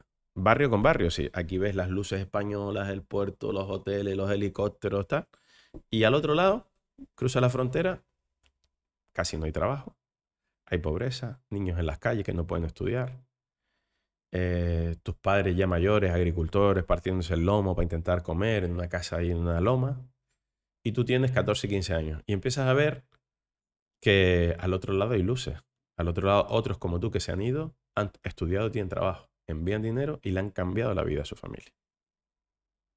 Ese es el único efecto llamada. Porque ahora el efecto Claro. llamada es que las leyes, las políticas, no. El efecto llamada es saber, como hicieron los canarios que se fueron a Latinoamérica, como hicieron los canarios que se fueron eh, a África también, porque conozco canarios que fueron a prosperar a Senegal, a Mauritania, etcétera, etcétera. Es decir, ostras, que fula- conozco fulanito que en medio de esta pobreza que tenemos aquí se ha ido a no sé qué país, le ha ido bien, está ayudando a su familia y le ha cambiado la vida de su familia. Y es el principal objetivo. O sea, una, una persona, objetivo. su principal motivación de crecimiento es irse a, a otro país. De las pocas posibilidades que tienes de crecimiento es salir. Ese es el ¿Y tema. qué otras opciones tienes? Pues quedarte en, en Y empleo. prosperar. en- hay, tienes, hay gente que puede ser Allí la posibilidad de crear una empresa propia, prosperar sin fondos, la posibilidad que te lo financie un banco, no hay. Y no hay profesiones ni hay tampoco ayuda social- ni hay sociales. remuneradas. La pandemia. Aquí teníamos el desempleo, teníamos los ERTE, teníamos... Allí no había nada. Allí no hay... des- Si te quedas sin trabajo, no tienes subsidio. Si te quedas en el ERTE, has cerrado el único hotel donde trabajabas, que tenía la suerte de trabajar en un hotel, es que aquí, en la época esta de los cayucos de 2021, después de la pandemia, de las pateras, venían taxistas que llevaban eh, turistas en Marrakech, venía gente que había trabajado en los hoteles, porque no, su economía había colapsado y no tenían ayuda. Entonces, la única posibilidad que le queda a estas personas, porque no tienen otra posibilidad, es buscarse la vida afuera. Entonces, aquí hay que reclamar varias cosas. Lo primero, que tengan la posibilidad de quedarse en sus casas. La posibilidad. Y que la migración sea una elección, no una obligación. Y por nuestras decisiones económicas también de este lado del mundo y que se las imponemos a ese lado del mundo, hacemos que esos países se cronifiquen en la pobreza o sean simplemente abastecedores de determinados productos que nosotros ya no hacemos aquí porque es mucho más barato hacerlo allí y explotar a la otra gente. Y entonces, nuestras decisiones económicas, ¿a costa de quién crece Europa? ¿A costa de quién crece Estados Unidos? A costa de seguir explotando los recursos de África y explotar a la gente de África. Pero eso es de toda la vida. Le sacamos los recursos, queremos que nos fabriquen productos baratos, pero no que vengan o que vengan solo a los trabajos que nos interesan. ¿Quién recogía la fruta y las legumbres y todo lo que nos comíamos nosotros cómodamente durante el confinamiento mientras veíamos Netflix? Migrantes. Y es Migrantes que, Se, que se jugaban el tipo igual que los pocos que estaban en la calle frente al miedo del coronavirus. Entonces lo que no tiene sentido es ser tan cínicos de explotar a la gente solo como recursos para mantener mi status quo, mi estilo de vida. Entonces, yo no me acuerdo si son extranjeros o no mientras la cosa va bien. Cuando hay alguna crisis económica, la culpa es de los extranjeros. Y eso no, no puede ser tan simple. Y es cierto que si, que si África, que entiendo que es el continente más pobre del mundo, estuviera al nivel de Europa, no habría suficientes recursos para, para abastecer el mundo entero. Es cierto, eso es una, es una teoría que se dice para que la población normal, de alguna forma, diga, bueno, pues a mí no me interesa. Seamos, somos, somos egoístas y decimos, bueno, este tema, pero claro, es que si pasa esto, al final vamos a estar todos mal. Bueno, esta es una de las posibilidades que se apunta. Yo acabo de venir de otra de mis especializaciones, el tema de la desnutrición, de la malnutrición. He trabajado mucho en lugares donde se pasa hambre, donde se mueren niños de hambre, ¿no? En África, en Centroamérica también, de manera destacada, en Haití, en Asia. India solo tiene el número de niños hambrientos más grande del mundo. Tienen más niños hambrientos solo India que toda África junta. ¿Por qué la gente quiere ir a la India? Pero de eso no se habla. Ah, ¿Dice de turismo? Sí, porque es que yo lo que tengo, pues yo, yo, lo que veo de la India es pobreza. Bueno, la India es. ah, no, no, no, pero creo sí que. Tiene una riqueza patrimonial, histórica, pero las, mística, etcétera, etcétera. Y, y nosotros formamos parte de una sociedad que puede elegir irse de viaje a la India. Eso ya, si quieres, lo hablamos luego sobre los viajes, que soy muy viajero y que me gusta. El tema es que el crecimiento de la India, de, de, algunos sectores, que está creciendo mucho, la India sea, es uno de los BRIC, de los países que están después de, la OCDE más desarrollados, junto con Brasil, Rusia, Sudáfrica y tal. Y está creciendo mucho, pero el coste del crecimiento y el racismo, el clasismo de la India sigue haciendo que las últimas castas, el sistema de castas supuestamente se abolió, pero los demás abajo siguen siendo pobres como ratas, los intocables, ¿no? Y eso yo lo he visto muy bien en los proyectos de la Fundación Vicente Ferrer en Anantapur, que han conseguido cambiar la vida de casi 4 millones de personas con un proyecto de 1969. Pero lo que voy del hambre y lo que tú me preguntabas, ¿no? Las decisiones políticas y económicas del Club de Países Ricos hacen que el hambre sea crónica. Este mundo produce el doble de alimentos, o sea, el doble de, de alimentos de la población que tiene el planeta. O sea, podríamos alimentar a un mundo de 16 mil millones de habitantes. Y sin embargo, en el mundo hay mil millones de personas que hoy se van a ir a la cama sin los suficientes nutrientes. Incluso hemos retrocedido. Uno de los objetivos de desarrollo del milenio de 2030 de Naciones Unidas era reducir eh, el hambre cero, ¿no? Porque hay políticas para llevarlas a cabo. Claro que hay eh, calentamiento global, cambio climático, gente que se va quedando sin agua, que se tiene que desplazar. Esto está pasando mucho aquí en el Sahel, en Mali, aquí al lado, en Mauritania, etcétera, etcétera. Está pasando en Centroamérica. Pero son las decisiones comerciales. ¿Quién tiene la semilla? ¿Quién especula con los cereales? Cuando tú especulas con los cereales y crece el, precio del pan o el precio de las tortas de maíz, hay revoluciones contra el hambre que se produjeron en 2008 y 2009 en más de 40 países. Que tú especules con el precio del trigo en el mercado, em, en el mercado de Chicago, que donde se especula, donde se calcula el precio anual del cereal, genera hambre. Somos nosotros los que estamos cronificando el hambre. Por tanto, que el desarrollo de África suponga, como está pasando en China, cuantos más chinos comen carne, tenemos un problema mayor en cuanto al cambio climático, la capacidad de producción de carne, etcétera, etcétera. Porque los chinos están llegando a un estatus de, de, crecimiento económico que antes no se podían permitir comer de determinada manera, porque venían de un subdesarrollo bastante gordo. Pues va a pasar lo mismo a medida que los africanos vayan incorporando a un nivel de renta superior, que van a adquirir fondos van a adquirir recursos de alimentación que van a tener un coste para todos nosotros. Porque es, imposible seguir exponiendo explotando tantas explotaciones ganaderas como se hace en Argentina, etcétera, etcétera, por el tema del cambio climático y lo que contamina una gran producción eh, ganadera de ese tipo. ¿no? Entonces, bueno, ¿qué queremos? ¿Que sean pobres para siempre? ¿Queremos garantizar nuestro club, mm, nuestra jaula dorada europea, nuestro club privado, nuestro reservado? ¿no? Nos encanta... Pero no te vas muy arriba porque nosotros mismos nos estarían diciendo, ¿quieres tener la posibilidad de comer carne todos los días o a lo mejor se va a limitar a que haya una producción cárnica selectiva. Mira, si... El ejemplo lo tuvimos en este país, ¿no? Como somos muy odiadores, muy escandalosos. Cuando el ministro de Consumo dice lo que viene diciendo la ONU desde hace años, que es decir, hay que bajar la ingesta de carne roja y tal y tal, por un tema de consumo climático, porque recordemos, y la gente que nos está viendo, producir medio kilo de filete de ternera son decenas de litros de agua. Tenemos un problema con el agua en el planeta. Y kilos y kilos de producción de pasto. Entonces, bueno, no es una cuestión ¿Y que política. fomentan que se coma el qué? Si no comes carne, ¿qué quieres comer? otro tipo, otro tipo de proteínas. Hay muchas proteínas variadas. Pero el pescado también es El un, pescado- un recurso. Sí, pero bueno, en el pescado se está sabiendo al- dar alternativas con el tema de las piscifactorías, polémicas también, Sí, pero bueno. Bueno, ahí sí es Hay otro tipo de, de proteínas vegetales. Se habla de la posibilidad de comer insectos, como hay en algunas Sí, partes. sí, sí, que nosotros culturalmente no lo entendemos, pero tú vas a Tailandia y la gente, o vas a México y se come los chapulines, ¿no? Eso Sí, lo, sí. lo saltamos. No tenemos este debate serio, es decir, ¿qué supone que la gente tenga una renta mínima y unos derechos mínimos? Pues supondría que el marroquí no tenga que subirse a una patera.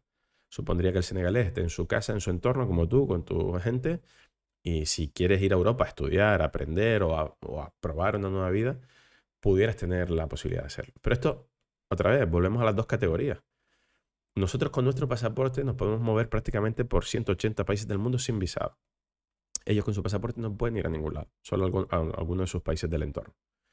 Y ahí estamos marcando una línea, que es una línea clasista, política, económica, etcétera, etcétera. Ahora bien, si el marroquí tiene dinero, si el catarí tiene dinero, si el argentino tiene dinero, no tenemos ningún problema. Con lo cual, ¿cuál es nuestro problema en conclusión? No es la desigualdad, es la porofobia, ¿no? Como dice de la cortina. No queremos a los pobres.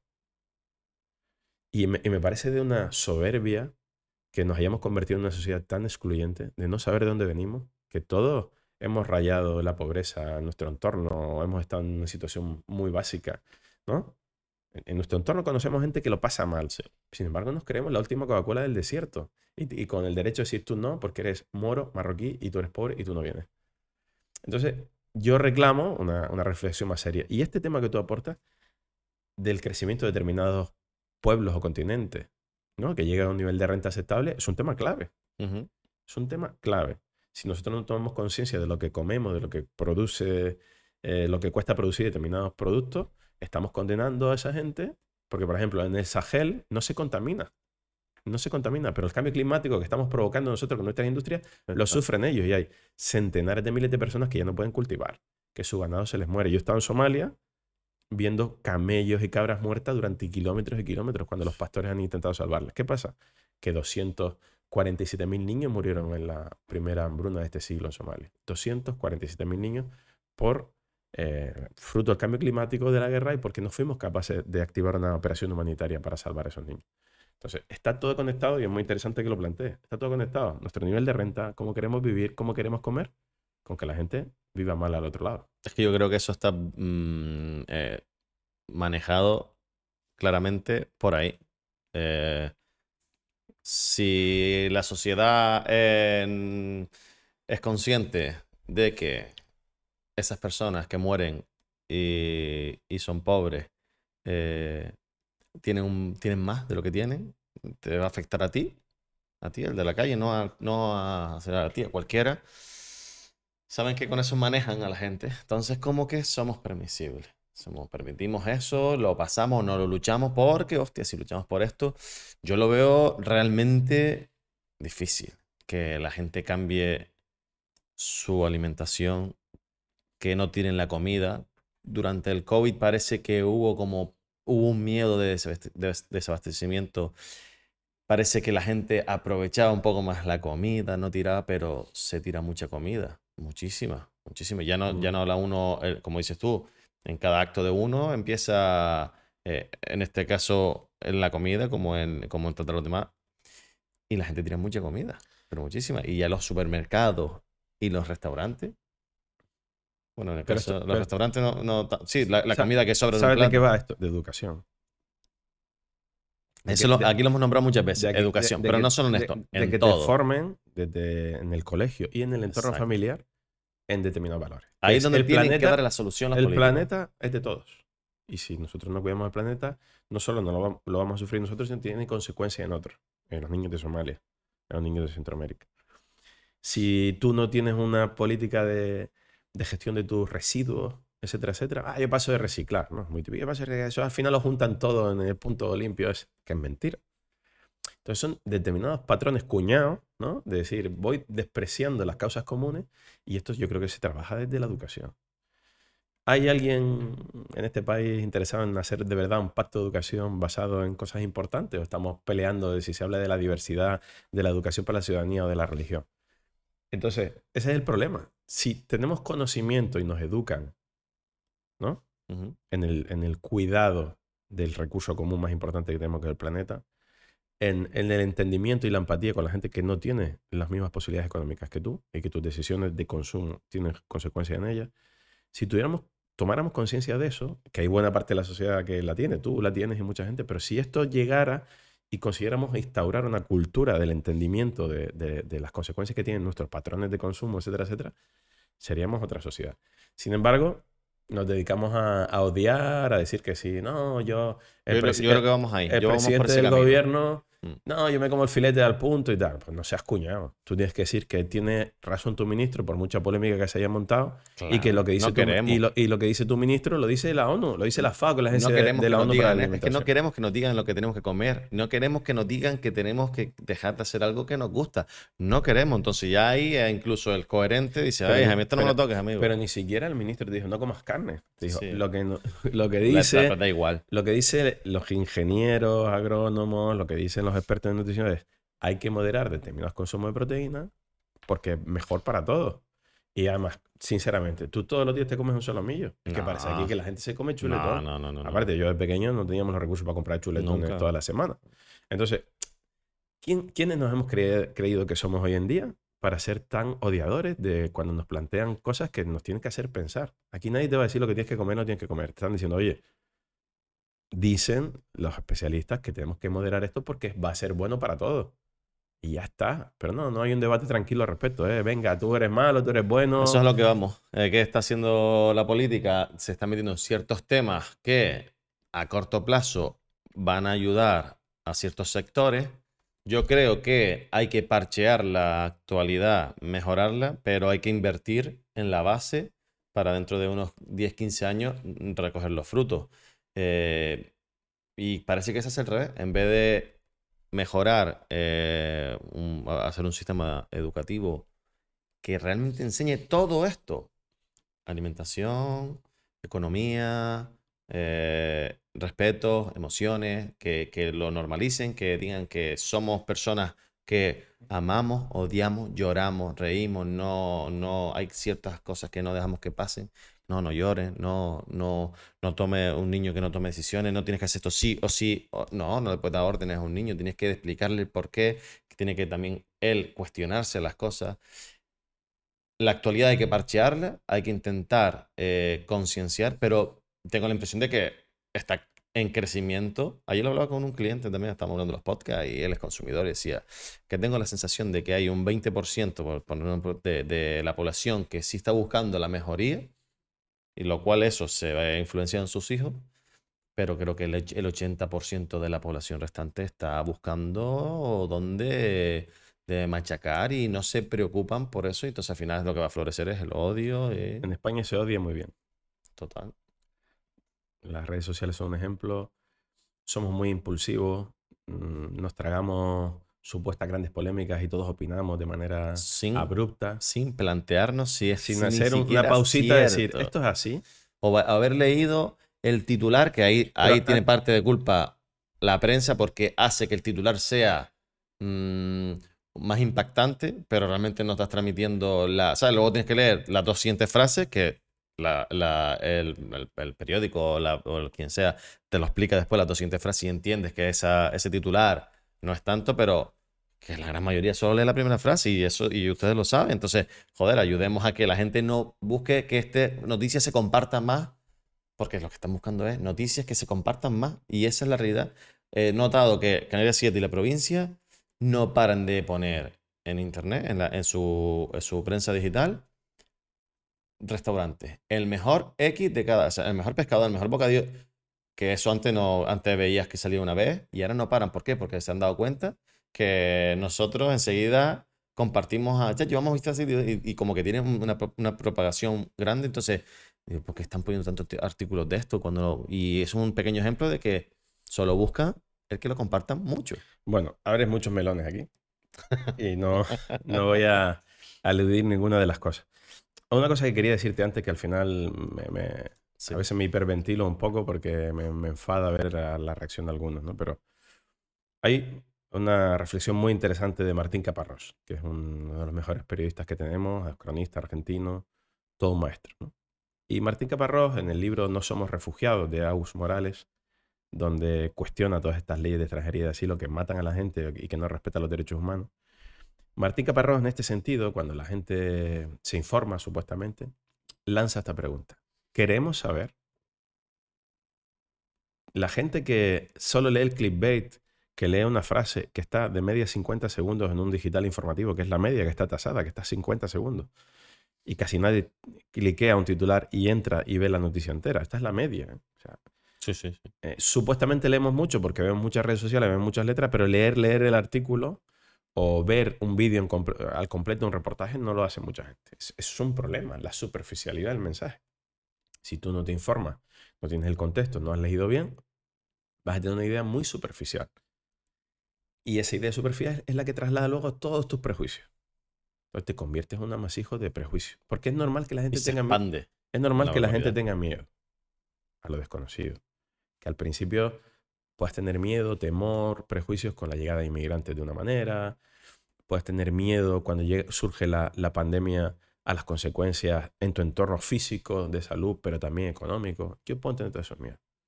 Pero lo que voy de la pregunta de Martín Camarro. Tú quieres saber, tienes las herramientas para saberlo. Y no lo haces. O sea que elegir hoy ser racista, elegir hoy ser prejuicioso, elegir hoy tener un sectarismo político es porque tú lo has elegido. Porque si tú quieres tener información verás que desmontan tu miedo a la, otra persona, porque el racismo es la noticia falsa más antigua del mundo. Nadie es diferente por ser de otro color de piel o nadie es diferente por ser de otro país. Si tú tienes una serie de miedos es porque tú has agarrado esos miedos y no te quieres desposeer de ellos. Entonces lo que reivindico como periodista es que algunos digitales no hagan titulares superficiales ni llamativos, que los medios de comunicación encontremos de nuevo la fórmula de que vuelvan a creer en nosotros, porque algo habremos hecho mal, que buena parte de la sociedad no cree en los medios de comunicación convencionales y si cree otras cosas que parecen periodismo y no lo son. Que la gente prefiera reafirmar sus prejuicios cada mañana con la gente que sigue en Twitter o en Facebook y que piensan solo como ellos, cuando a mí me parece interesante escuchar a los que no piensan como yo. Yo a, a, los de Vox los escucho. Quiero saber, entender por qué han llegado a estas conclusiones, por qué están insuflando odio a la sociedad. Tengo que entenderlo. Y yo hablo con quien piense de esa manera y comparto mis ideas. No se las intento imponer. Yo doy mi visión de mi experiencia. Y digo, tú no estás cumpliendo los derechos, no, quieres, no respetas determinados colectivos porque es que eso lo has hecho. Pero en, esto que, que, estás exponiendo es muy interesante. La gente que nos esté viendo, nos esté escuchando, que haga esta reflexión. Cuando veo un titular en una red social o me meto en un digital, que ya casi nadie se mete, casi todo el tráfico que llega a los portales informativos viene de las redes sociales, entre el 60 y el 70%. Cuando tú haces eso, ¿cuánto tiempo te paras en leer el artículo? Que alguien haga esta reflexión con nosotros. ¿Lo ves entero? ¿O pasas el scroll y ves solo los titulares de Twitter o de Instagram o tal? ¿De verdad te crees que el mundo es Instagram? ¿De verdad te crees que el mundo es un selfie?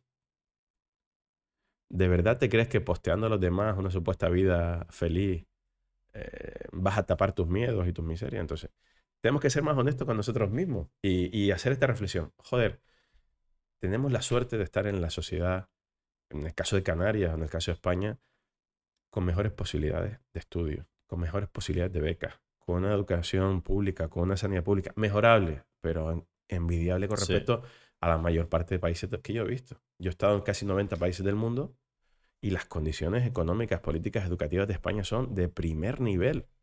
Absolutamente. Se vive mejor en España que en Estados Unidos. Para una persona que no tenga una renta alta.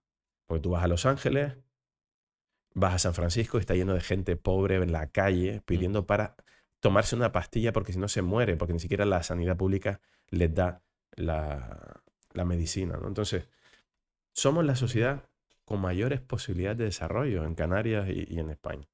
Dejemos de tanto ruido, de tanta escandalera, de tanto odio, llegamos a algo para seguir prosperando y para seguir dando la posibilidad a los que menos tienen de que tengan una vida digna. Si podemos hacerlo, dejémonos de odiar, y dejémonos de, de, ponernos la camiseta de nuestros perjuicios. Es que el PP, bueno, es que el PSOE es malo, es que vos estás... Es...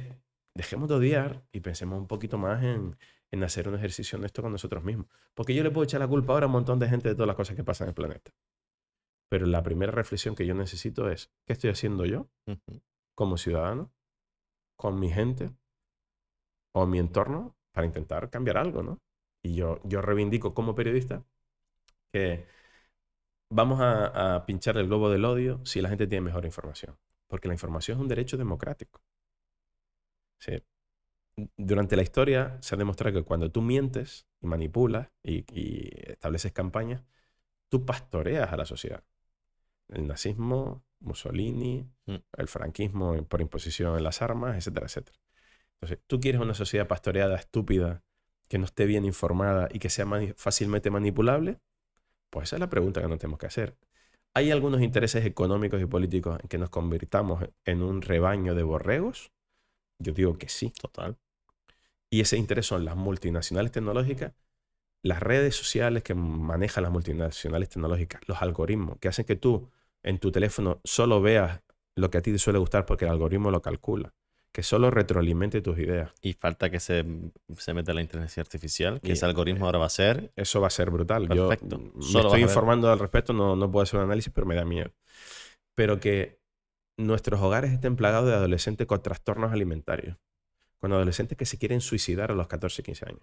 Tiene que ver mucho con el mundo mentiroso, prejuicioso, tóxico que le están vendiendo las multinacionales tecnológicas en las redes sociales a nuestros niños y a nuestros adolescentes y a mucha gente de nuestra edad, que todos nos intoxicamos de esta forma de ver la vida. Entonces, yo vengo de, de, Chile ahora, de la cumbre contra el hambre, del datos brutales, casi mil millones de personas pasando hambre cada día. Pero hay otro tema aparejado, que no es solo el niño africano que no tiene alimentación y está en un centro nutricional, que es la malnutrición por exceso. La obesidad. Canarias es uno de los puntos con mayor obesidad de España. ¿Qué pasa? ¿Que la gente obesa es que quiere estar obesa y quiere estar enferma? No, son patrones de comportamiento muchas veces de, gente que no puede comprar productos frescos y buena alimentación en los supermercados y que acaba comiendo comida basura, otra parte de la pata capitalista de la comida basura, para que, para que te llenes el estómago en base a, proteínas de mala calidad, grasas, etcétera, etcétera, y te conviertas en obeso. Entonces, eh, veo esos datos de malnutrición, de obesidad, de problemas de desarrollo económico o de conflicto, Ucrania, el Sahara, Mali, etcétera, etcétera. Y digo, en España tenemos unas condiciones envidiables para seguir creciendo como sociedad. Pero nos la pasamos peleando, nos la pasamos odiando y nos la pasamos creando supuestas grandes polémicas que luego en la vida cotidiana no nos afectan. Yo no, eh, vamos, hablaremos también de inmigración, pero hablaremos también de inmigración. Bueno, estamos hablando de todo, pero el tema de TikTok, eh, no sé si es cierto lo que te voy a decir, ¿no? Porque tampoco lo he podido contrastar, ¿no? Ni, me he metido mucho, pero eh, lo que yo he leído es que eh, TikTok es una empresa china, que creo que es la única red social de, estos niveles que no pertenece a, Facebook. Eh, aquí tiene una forma de trabajar y en China tiene otra. En China TikTok se capa una hora, no hay y la, el contenido que reciben es totalmente educativo. lo desconozco. Pues se supone que ellos, los niños chinos, reciben contenido educativo, que no tiene por qué ser un coñazo, sino puede ser vídeos de, de cosas de construcción, de, yo qué sé, de, de investigación, y que lo que es la intención de China al final es crear una sociedad eh, con gente experta, con trabajadores, y aquí lo que están haciendo es meternos mierda. Y es, que es una teoría como que ellos en X años van a ser gente muy preparada y el resto del mundo va, a ver gente bailando un vídeo que, se, que, que, yo que no lo entiendo, que, pongan un vídeo, todo el mundo baila el mismo, pero yo, yo, ¿qué tiene interesante ver la misma canción bailada por tanta gente? ¿Qué tiene interesante eso? ¿Por qué lo consume tanto la gente? Porque mientras no tienes que pensar. Es que, no, es que yo lo veo, digo, pero... Se llama evasión. Eso Te- hace, te va eso hace desde tu 10 años realidad. era ridículo. Tú eso solo hacía 10 años. Eh, Eso es hacer ridículo. Que no, me, me parece sano que bailen, pero bailar todo el mundo haciendo lo mismo, como, "Ay, coño, que parecemos gilipollas. O sea, estamos haciendo el mismo baile todo el mundo. Yo no lo hago, ¿no? Pero, pero pues mi hija, por ejemplo, es crítica. Mi hija tiene 10 años y dice, mm, no quiere, ella eh, critica a las chicas TikTok. Dices que como sea una chica TikTok que se ponga a hacer baile. Y eso me encanta de ella. Digo, "Joder, pues es que no le veo ningún tipo de. El mundo de las redes sociales es muy complejo, no es tan simple como pensamos. Y insisto en mi tesis de que los grandes propietarios, los tenedores de esas redes sociales y de las grandes tecnológicas están, tienen una influencia muy grande sobre el planeta, sobre los comportamientos sociales de salud mental de, muchos, de muchas personas. Tienen una utilidad positiva, las redes sociales permiten que mucha gente que está en países oprimidos, etcétera, etcétera, planteen sus opiniones, viertan informaciones Y crezcan. y- crezcan. O sea, yo no demonizo las redes sociales, lo que demonizo son determinados usos que se hacen de las redes sociales y que ellos propician determinados patrones de comportamiento y de consumo. Porque las redes sociales al final están hechas para que consumas y las redes sociales están hechas para que ellos ganen dinero con los anunciantes. ¿no?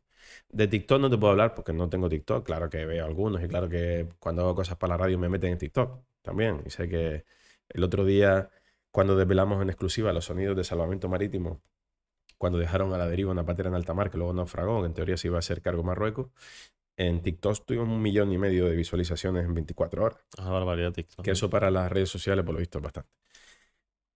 Pero la reflexión que tú, que tú planteas, y luego si quieres hablamos más de, de mi trabajo, es ¿para qué pueden servir las redes sociales? Yo para qué las utilizo, por ejemplo. Para difundir lo que hago, para difundir los artículos, reportajes, las intervenciones que hago, para compartir o difundir datos reales, no percepciones. Sí. Y para posicionarme también cuando hay determinadas ideas que insuflan odio, racismo, etcétera, etcétera. Para dar a conocer a otra gente interesante, para compartir perfiles de gente interesante que hace cosas, para compartir los vídeos, los reportajes que hago. Ese es mi uso profesional. Yo no tengo un uso profesional de las redes personal. Pocas veces cuelgo pocas cosas personales. Es mi manera de verlo. Yo respeto a la gente que, que cuenta toda su intimidad y que, y que expresa ahí sus sentimientos. Me parece que es Sí, sano, sí, hay gente es que sano- necesita expresar sentimientos. sí, es sano claro. y es sano que cada uno lo haga a su manera. Es respetable. Pero la vida no son las redes sociales. Y hemos pensado que tu vida es mejor si posteas fotos felices en determinados sitios. Y hemos pensado que, que tu vida es mejor si te dan likes. La dopamina. Una sustancia que tenemos en el cerebro, que es la que te da palmaditas en la espalda para que te creas más guapo, más interesante, más popular. La etcétera, base del TikTok es la dopamina. la base de las redes sociales es la dopamina. pero tú TikTok vives, es de- tú vives del me gusta, vives de que te, dopamina, dopamina. de que te dopamina. avalen públicamente. Pues fíjate que TikTok te cuantifica, porque Instagram a ti te cuantifica seguidores que tienes, los seguidores que haces, las publicaciones que has hecho. TikTok te cuantifica los me gusta. En tu, tú vas ahí, tienes seguidores tanto, eh, gen- gente que tú sigues y cuántos me gustas tienes. Eh, como título, o sea, te lo cuantifica. Le das mucho valor a los me gusta. Hasta ese punto. Perdón que te interrumpiera, pero No, no, por no, ahí. no. Pero Bueno, es, un- es- es- es- en base a lo que tú dices, que es, es curioso eso, joder. en definitiva, no, nos hemos convertido en, en gente que se expone demasiado. ¿no? Y yo creo que somos más vulnerables.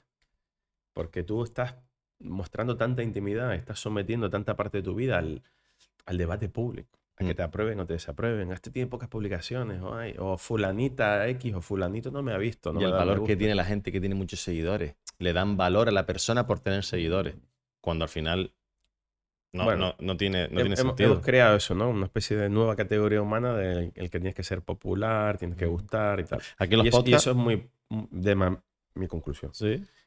Eso no es la vida real. No. Y genera muchos problemas de salud mental. Lo veo. Lo- todos en nuestro entorno tenemos gente que igual el origen de esos problemas de salud mental no son el uso de las redes sociales, pero las redes sociales desgraciadamente no están ayudando. Por ejemplo, yo no entiendo que... No entiendo. Digo, a lo mejor que me lo explique un ingeniero de los que trabajan en estas grandes tecnológicas, que no se limite el uso de, de las redes para los niños. No se supone que está el control parental, etcétera, etcétera, pero también sabemos que los niños son muy listos y que se buscan la fórmula de seguir Sí. consumiendo hasta alta hora de la madrugada. Con Google tienes todas las soluciones. Que, que no se limite el intercambio de fotografías íntimas de adolescentes. Eh, me preocupa, me preocupa. ¿Qué, qué, qué educación le estamos dando a esos chicos y chicas? ¿Cómo van a crecer cuando tengan 25, 30 años? Pues van a crecer con muchos problemas porque han estado sobreexpuestos, no han tenido su, su parcela de pensamiento, todo lo que piensan lo, ver- lo vierten inmediatamente en esas redes sociales o se quieren exponer, quieren la aprobación. Eh, no sé, es muy, es y muy la complejo. Y la ridiculización de el bullying hacia otras personas. Si antes era para 20 personas, a veces ahora se hace mucho daño, de ahí tanto suicidio, tantas muertes. Con el tema de lo que hablábamos antes, de que la gente se debe informar más, quería, quería lanzar aquí un, decir, un, un punto a favor de los podcasts. Que los podcasts hay de todo tipo, ¿no? Pero em, en el caso de Lado Oscuro y que de muchos más, que hacen entrevistas y se conoce de manera más profunda ciertos temas, ¿vale? Y que no es que se haga, sino que se consume, que eso es lo interesante, que no es que hagamos aquí una entrevista de tres horas hablando de todo este tipo de temas, que en un, en un Instagram ves la noticia y lees el título y ya está. Pero lo bueno que estoy viendo de esto es que la gente se queda, lo ve y se informa y que viene gente que, que sabe de lo que habla, que no, que no es mi opinión, que yo siempre hablo de el respeto de lo que sé, hablo, lo que no, callo, escucho y aprendo. Y eso me parece sí bueno para de todo lo, de todo lo que ha surgido de este tipo de redes sociales, el podcast que está en ebullición, que sí creo que aporta cosas positivas. Sí, hay más fórmula de, de comunicación que nunca. Y Sí. más medios de comunicación que nunca. Y más prescriptores. Tú eres un prescriptor. La gente que a ti te ve, te ve porque le interesa tu forma de contar o las personas que eliges o lo que sea. Y es lo que digo. Porque mucha gente dirá, bueno, este trabaja en el grupo Prisa, en la cadena SER, y estos son... le-". Bueno, yo trabajo en un medio de comunicación con toda libertad, nunca me han dicho lo que tengo que hacer. Pero si tú no quieres escuchar la SER, no quieres escuchar el país, no quieres escuchar el mundo, no quieres escuchar a Carlos Herrera en la COPE, o te cae más o menos bien Alsina, tienes 40.000 alternativas. Pero ah, búscala. No te quedes con, Mm. con el titular simple, no te quedes con la opinión simple, no te reafirmes en tus prejuicios. Es un poco la, la reivindicación que tengo. No tiene por qué gustarte mi trabajo. Busca a otra persona que te lo cuente. Pero cuando hables de los moros que llegan en patera, piensan que son personas que tienen causas para venir y no te quedes con el prejuicio. Esa es un poco la, la idea. ¿Y crees que la sociedad en general, y, y quizá a nivel particular en Canarias, es clasista o racista? Porque por lo que tú me has explicado, yo he entendido que somos más clasistas. Y hablo somos, hablo en general, ¿no? Porque no, no me quiero meter en ese grupo, pero, pero sí quiero meterme en el grupo de que por defecto no veo igual a, voy a decir, un negro de Arabia que un negro de Marruecos. Voy a poner el negro, que sea negro, que no que sea negro, pero, pero de manera autocrítica puedo decir que es que por defecto es verdad que no los vemos igual. Y eso hay que admitirlo. O sea, no voy a ir ahora de guay. No, es que es verdad que tú hablas de Arabia Saudí y es como, "Buah, esa gente, Arabia Saudí o Dubái, perdona. Esa gente tiene pasta, esa gente tiene dinero. Esa gente viene aquí y le van a poner una alfombra. Que lo hacen. Ven aquí, quieres comprar un equipo de fútbol. ¿Qué quieres? ¿Qué necesitas? ¿Qué, qué leyes quieres que quite para que tú puedas hacerlo? En cambio, si viene otro, o sea, no miramos el color, miramos lo que traen en Te, te bolsillo. voy a dar un dato de esto. Sabes que en España existe la llamada Visa Gold, que es tú haces una inversión, compras una casa o inviertes en España a partir de 400.000 euros y te dan inmediatamente la residencia. La compra. En los últimos 10 años son aproximadamente eh, 5.000 personas las que han adquirido esta visa. 5.000 millonarios que... Pero al chico marroquí no le das un visado para que venga a probar suerte a Gran Canaria a trabajar en un hotel donde se necesitan camareros. ¿Y por qué no se la dan? O sea, realmente. eh, Porque la- no queremos, porque es una decisión política de que no queremos que la gente porque venga. vende, vende, porque si viene ahora y, viene ahora una persona que tenga el poder de hacerlo, sea quien sea, porque sé que aquí para poder hacer, aceptar una ley tiene que pasar por, por muchos sitios. Vale, viene una persona y digo, yo voy a abrir las fronteras y voy a dejar que, de- reguladamente, evidentemente, no, Esto ¿vale? de abrir la frontera es que como si, como si hubieran estado cerradas toda la vida. Y es falso. Este sistema de control de frontera, mortífero, con muros como los de Ceuta y Melilla, con el muro que se empezó a construir en Estados Unidos, surge en Se, 1900. se paralizó ese muro. Sí, no no Donald Trump, hay, hay miles de kilómetros construidos. No, ya- Barack Obama hizo 1.500 kilómetros de muro. o sea, Ah, que no- Barack Obama también. también. Se empezó a construir en 1995. Eso es algo reciente, sí. El cierre de las fronteras como vuelta al feudalismo, ¿no? a la Europa feudal, a las murallas, Sí, sí, sí. es algo reciente. Sí. Sin embargo, tú le preguntas, claro, hay que controlar la migración, hay que cerrar las fronteras, no podemos abrir, llévatelos a tu casa, todos estos tópicos estúpidos, ¿no? Yo, pues, por cierto, yo sí, cuando tengo que llevar a alguien a mi casa si está en situación vulnerable, me lo llevo, no hay ningún problema, ¿no? Entonces, ¿por qué hemos aceptado que la movilidad humana se regule solo en una dirección? Porque cuando tú, en la crisis económica española en 2007-2008, te fuiste a trabajar a Londres, te fuiste como arquitecto a trabajar a Brasil, a Argentina, no tuviste ningún problema a la llegada con las autoridades de ese país porque tienes el pasaporte español. Porque en una situación de dificultad económica en España en 2007-2008, tuviste la posibilidad de, moverte libremente, buscar una alternativa laboral y económica en otro sitio y tal. ¿Y por qué un marroquí no tiene derecho? Entonces, hemos aceptado que los pobres no vengan. Levantamos muros, tenemos patrulleros de la Guardia Civil Española controlando las aguas de Senegal y de Mauritania para que no vengan. La- las valles de Ceuta Melilla son de una crueldad brutal, cada vez más alta. La gente se cae, se queda parapléjica. Un caso de un chico maliense había saltado varias veces las vallas, lo echaba a España por el otro lado. En una de ellas salta y se queda parapléjico. Y una vez que está parapléjico, y lo recogen unos jesuitas, unos voluntarios españoles y tal, eh, al otro lado de Melilla, piden a España que lo traten. Y parapléjico, sin ninguna posibilidad de tal, a España se tal parapléjico en el hospital y le cuidamos. ¿No sería más fácil dejar entrar a ese Ah, chico? de... eh, identificarle, ver, ver si tiene posibilidad de quedarse, si tiene razones para pedir asilo. Y luego, si no, a mí no me gustan la- las expulsiones, pero si no, ponerle en un vuelo con destino a su país, si es que es el caso. Pero hemos pensado que es normal y que las fronteras han, lleva- han estado cerradas toda la vida. Por darte un dato, ¿tú sabes cuántos españoles son emigrantes hoy? No. Tres millones. Hay tres millones de españoles emigrantes. Esos son los que están eh, apuntados en los registros consulares. Son más, porque los españoles somos como somos, muchas veces no llevamos con el tema administrativo. Es verdad que esos 3 millones hay un porcentaje importante que son descendientes de, españoles que adquirieron la nacionalidad por razones históricas en Latinoamérica, Venezuela, en Cuba, en Uruguay, en Argentina. Pero hay 3 millones de seres de este país que están buscando la vida en otro. Entonces, lo del cierre de la frontera, lo de abrir la frontera, es que este mundo, hasta hace 35 años, tenía un sistema de movilidad que no era este. Y este ha fracasado. Porque si pensamos que las leyes extranjeras, vamos a controlar los flujos migratorios, porque si no, todos los africanos van a venir- a España. No, tío. Que la gente no quiere salir de su casa. No. Que vienen solo algunos porque ven que la situación familiar es un desastre, es una pena y tienen que tomar alguna iniciativa. Primero, hagamos que lo- la situación económica de esos países no sea un desastre por nuestras decisiones económicas neocolonialistas. Y después, si alguno tiene que venir, que tenga la forma de venir sin que se muera en el camino. Entonces, lo de abrir y cerrar fronteras es un concepto reciente y que es un fracaso porque ni vienen menos, porque las razones para venir son las mismas, la pobreza, los Y conflictos, se el cambio gastan más recursos. y mueren más que nunca intentando cruzar fronteras. Entonces, yo creo que la, la historia nos juzgará por haber permitido como sociedad durante tantos años que la gente se muera por cruzar una frontera. ¿Tú quita- un fracaso. ¿no? ¿Quitarías las fronteras? ¿O directamente... Sí, eh, ¿Tú crees que seríamos un mundo mejor? No sé si alguna vez, me imagino que sí has pensado esa... Si tú le llegas a plantear a nuestros abuelos que tú te ibas a mover por toda Europa sin pasar una frontera, no se lo hubieran creído.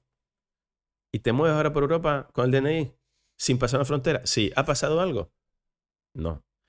En Y si Senegal, en- quedas en un sitio, es porque en- te gusta en- y porque estás aportando algo, porque tienes un trabajo. porque tienes el derecho, como ciudadano europeo, nos hemos dotado de esta legislación en la que tú tienes libre circulación, se llama el término jurídico. Tienes libre circulación dentro del territorio europeo. Fíjate si somos avanzados, que se ha, se ha producido el Brexit y todos los británicos que viven en España, porque se viven muy bien, con sus pensiones, que se han comprado su casa, porque esos no son inmigrantes. Los británicos y los alemanes no son inmigrantes, son guiris, o le llamamos extranjeros. Fíjate el lenguaje otra vez, ¿no? Como el lenguaje categoriza.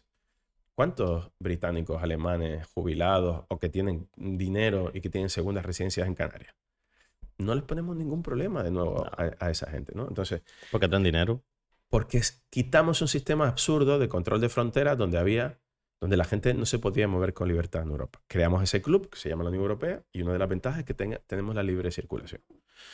Y espacios como ese se han creado en otras partes del mundo. En Norteamérica, en eh, África Occidental está la CDA, o la Comunidad de Estados de África Occidental, donde tú sin, pasaporte te podías mover de Senegal a Mauritania, eh, a Marruecos, a Mali, etcétera, Lo- etcétera. los mismos Los mismos se- habitantes. se pueden mover. Y hoy no. Pe- pero por imposición de la Unión Europea, para que no vengan aquí, ahora se controla la movilidad. Es decir, ahora En, en el propio continente. le dificulta la movilidad. Marruecos se ha convertido en, en nuestra poli, en nuestro gendarme, nuestra subcontrata. Claro. En el caso de Libia y de Túnez son los que paran la ruta hacia Italia. Y en el caso de Turquía, recordarán los miles y miles de millones que dio la Unión Europea para parar a los refugiados sirios para que no ¿Y vinieran hay a acuerdos Europa. económicos? Sí, hay acuerdos económicos de, O sea, Libres una- aranceles, me haces una etcétera, criba, etcétera. me paras esto y yo te doy como país. Está publicado. Está publicado los miles de millones que le dio la Unión Europea a Erdogan y a Turquía para atender a los refugiados eh, sirios en su territorio, que, que atendieron a dos millones y medio de refugiados sirios ¿eh? en Turquía, que era el país que más refugiados sirios acogía.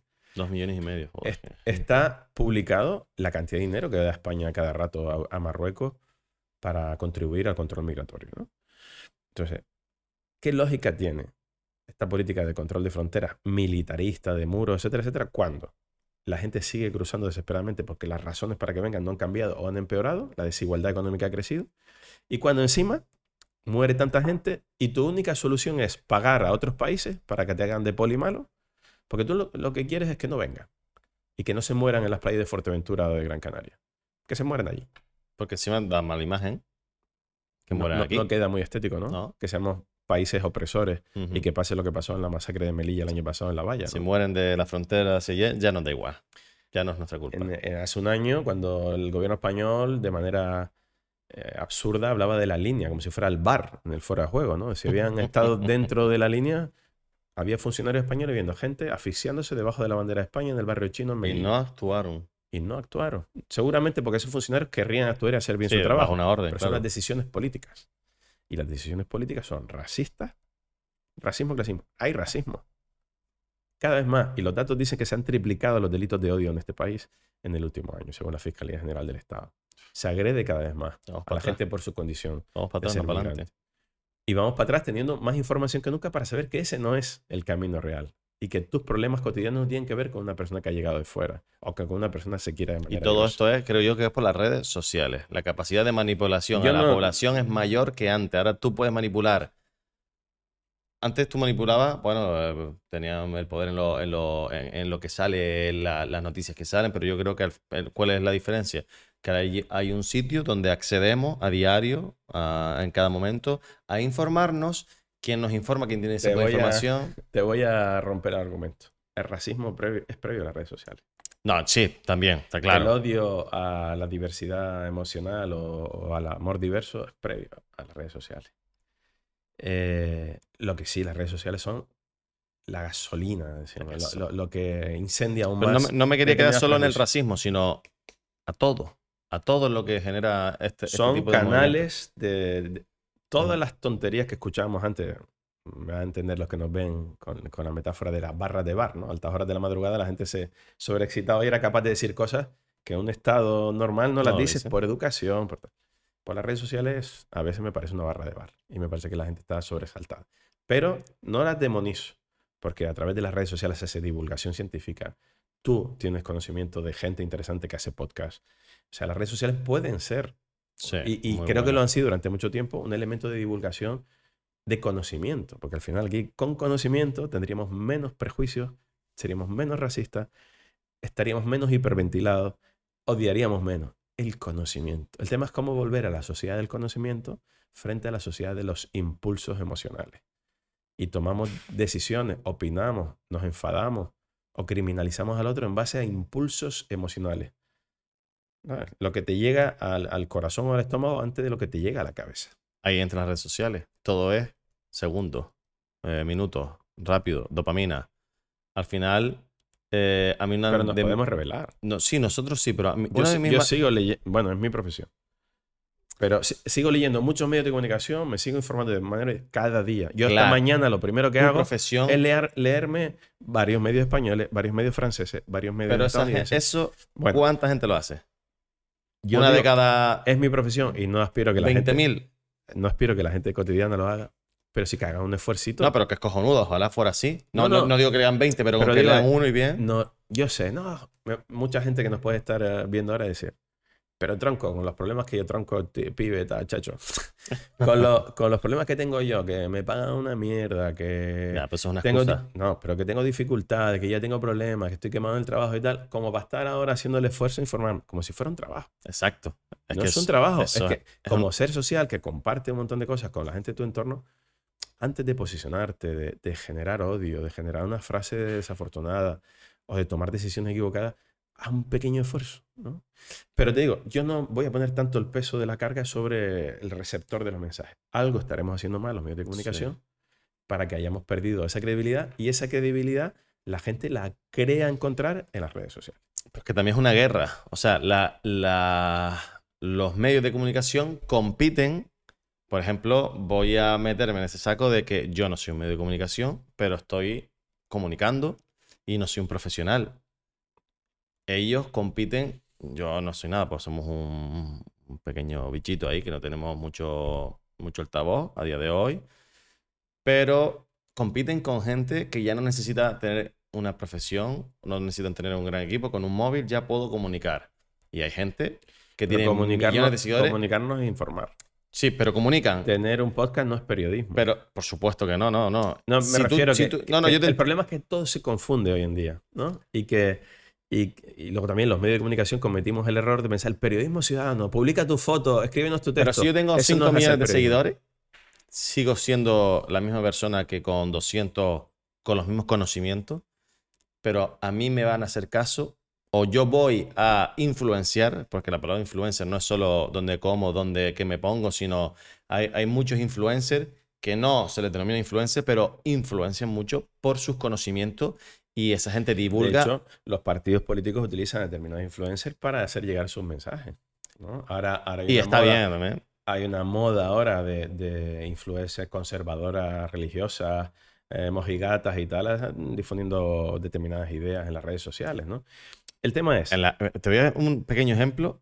En, la, en las últimas elecciones de Telde, de repente, en un partido político, no sé si fueron uno solo o alguno más, de repente empezaron a, aparecer fotos por las calles de personas que aparentemente formaban parte del partido político, pero no eran más que gente del barrio con cierta influencia y se posicionaban a favor de ese partido. Pero es que no es que se me, posiciona- me posicionara y lo diga. No, no, es que me pones como si fuera parte del partido político.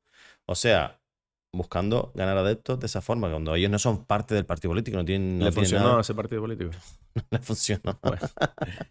No lo sé. Bueno, aquí estamos en una conversación para la gente que te sigue. Estás construyendo un podcast de conversaciones en las que se hablan de temas. Yo estoy hablando de temas que normalmente no hablo en mi medio de comunicación porque soy profesional, reportero y hablo de los temas en los que estoy especializado. En la radio no solo verter opiniones, sino reportajes, informaciones, salvo determinados análisis, momentos puntuales que los aporto con el conocimiento de las fuentes informativas, los que verdaderamente saben sobre la ley de extranjería, la ley de asilo, etcétera, etcétera. Hoy, en este podcast, en esta conversación, nos atrevemos a, tener un intercambio de opiniones sobre los temas que nos preocupan como seres sociales en el mundo en el que vivimos, Telde, Canarias, etcétera, etcétera. Y yo entiendo dónde estamos hablando hoy. La cuestión eh, o el problema que tenemos los medios de comunicación y los periodistas convencionales es que buena parte de la gente que consume supuestamente información cree que seguir a alguien por Twitter o seguir a alguien por Facebook o seguir un podcast es estar informado. Exacto. Y no, tú estás recibiendo un contenido, tú hablas de consumir, bueno, como se diga, ¿no? Recibir un contenido en podcast y Llanos es Dios en cuanto al número de seguidores, no es periodista. Sin embargo, está compitiendo con los medios de comunicación de deporte, ha generado, ha generado una industria en torno a él, con Gerard Piqué, etcétera, etcétera. Y yo tengo que saber que ese mundo está ahí y que él ha utilizado una serie de técnicas o de estrategias para llegar a un público que los medios de comunicación no sabemos llegar ya. Entonces, esta, esta reflexión que estamos teniendo nosotros, espero que le ayude a la gente que nos ve y que nos escucha para pensar en, en que no todo es tan superficial y que no, no, podemos vivir tan rápido, que tenemos que pausar de vez en cuando el pensamiento, pausar de vez en cuando el miedo y decir, ¿qué está pasando? ¿Por qué está pasando? ¿Me puedo informar más de esto antes de, de decir que este es malo, feo, alto, bajo? Eso es lo que me gustaría, ¿no? Como conclusión de la conversación, decir, te invito a la pausa. Te invito a que pensemos un poquito más las ideas. No a que pienses como yo. O sea, mi, Yo pienso como tú. mis ideas, para mis ideas están basadas quizás en una experiencia amarga. Yo, yo trabajo con el sufrimiento ajeno. Yo tengo la mochila demasiado llena ya de sufrimiento ajeno. Ver a gente que se le acaba de morir un hijo, una hija, una patera. Ver a gente huyendo de una guerra. Ver a, cadáveres en terremotos. Ir a Fukushima cuando la crisis nuclear y ver a la gente eh, muerta de miedo. Ir a varias hambrunas como la de Somalia. Ver a víctimas de racismo que han quedado parapléjicas en España. Como Buene, un senegalés, un congoleño que le dieron una paliza a unos ultras, eh, cabezas rapadas en Madrid hace ya más de 20 años. Entonces, cuando ya he visto tantas experiencias directas de esa gente que me ha confiado sus historias, yo me veo eh, con, a veces con esta, verás, un poco de rabia, ¿no? No me gusta la expresión rabia, pero con la, con la obligación de decir, oye, antes de opinar de todas esas personas, infórmate.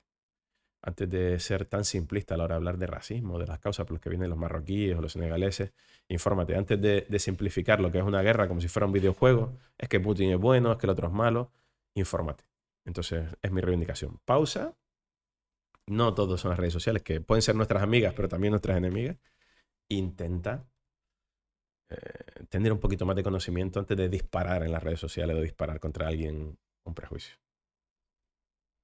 Eh, quiero terminar el tema de la inmigración, que hemos hablado de muchísimas cosas, aunque creo que todo está relacionado, porque al final es la información que recibe la gente, cómo la recibe y por qué tiene esa opinión al respecto, ¿no? Todo creo que está todo influencia un poquito. Eh, ¿es la inmigración, en el caso de España, una solución o un problema? La inmigración nunca ha sido un problema en ningún país. En ningún país donde haya llegado un grupo de migrantes se ha supuesto un retroceso, ni en su economía ni en sus condiciones vitales. En ninguno. Lo puedes comprobar. ¿Qué sería eh, España sin haber salido y vuelto? O sin la cantidad de gente que está ahora entre nosotros. ¿Qué sería Argentina? Que es fruto de la llegada de, de migrantes. Por cierto, Argentina, hablando de modelos de abrir y cerrar fronteras. Cuando llegaban los italianos, los españoles, los polacos a Argentina, en la época en la que Argentina estaba bien y Europa estaba mal, después de la Segunda Guerra Mundial, había un centro de recepción en Puerto Madero. Hay un, hay un museo ahora que es el Museo del Migrante y ves todas las fichas de las personas que pasaron por ahí. Había unas literas, había unos comedores, había profesores de español para los polacos, los italianos, etcétera, etcétera. Y ahí venían los empresarios o la gente a ofrecer trabajo o a ofrecer oportunidades de formación a la gente. Hay otro modelo y es reciente. Argentina, hace menos de 50, 60 años. O sea, no es verdad que solo se haya que cerrar la frontera. ¿Sabes quién era uno, por cierto, uno de los de las personas que llegaron a buscar una oportunidad en Argentina? Un tal Albert Einstein, refugiado fue Albert Einstein. Una persona tan importante en la historia de la humanidad. Pero bueno, vuelvo Lo a... lo que habríamos perdido. Claro, vuelvo a, a- a la pregunta, a la reflexión que, que pasaba. Por tanto, la migración es un- una, una parte de la humanidad intrínseca. Desde el origen de los tiempos estamos en movimiento, como dice Jorge Drexler. ¿no? Estamos vivos porque estamos en movimiento. La población se ha movido. ¿Qué pasaba al inicio de la humanidad? Pues nos movíamos en busca de pastos, de aguas y de cultivos. Hoy en día, en, en esta sociedad capitalista en la que estamos, el tema es que se reduce las migraciones a migraciones laborales o económicas. Solo nos interesan los brazos. Y son personas, y somos personas. Entonces, el paradigma erróneo para mí es considerar que tú puedes pastorear a la gente en base a tus intereses económicos únicamente. ¿no? Mm.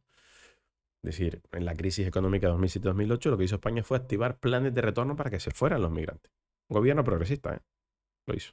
Digo, para que veas que supuestamente Sí. progresista Que de todo. y al final.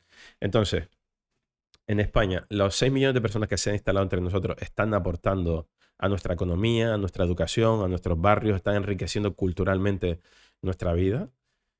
Y, y la, mi- la mayor muestra es que España es cada vez más diversa, ¿no? Más multiétnica. España se convirtió entre 1995 y 2005 en el segundo país del mundo más multiétnico después de Estados Unidos en proporción a su número de habitantes, junto con Francia. Eso es enriquecimiento. Las migraciones enriquecen. Ahora bien, eh, el tópico racista, no, que si abrimos la frontera van a venir todos. No es verdad.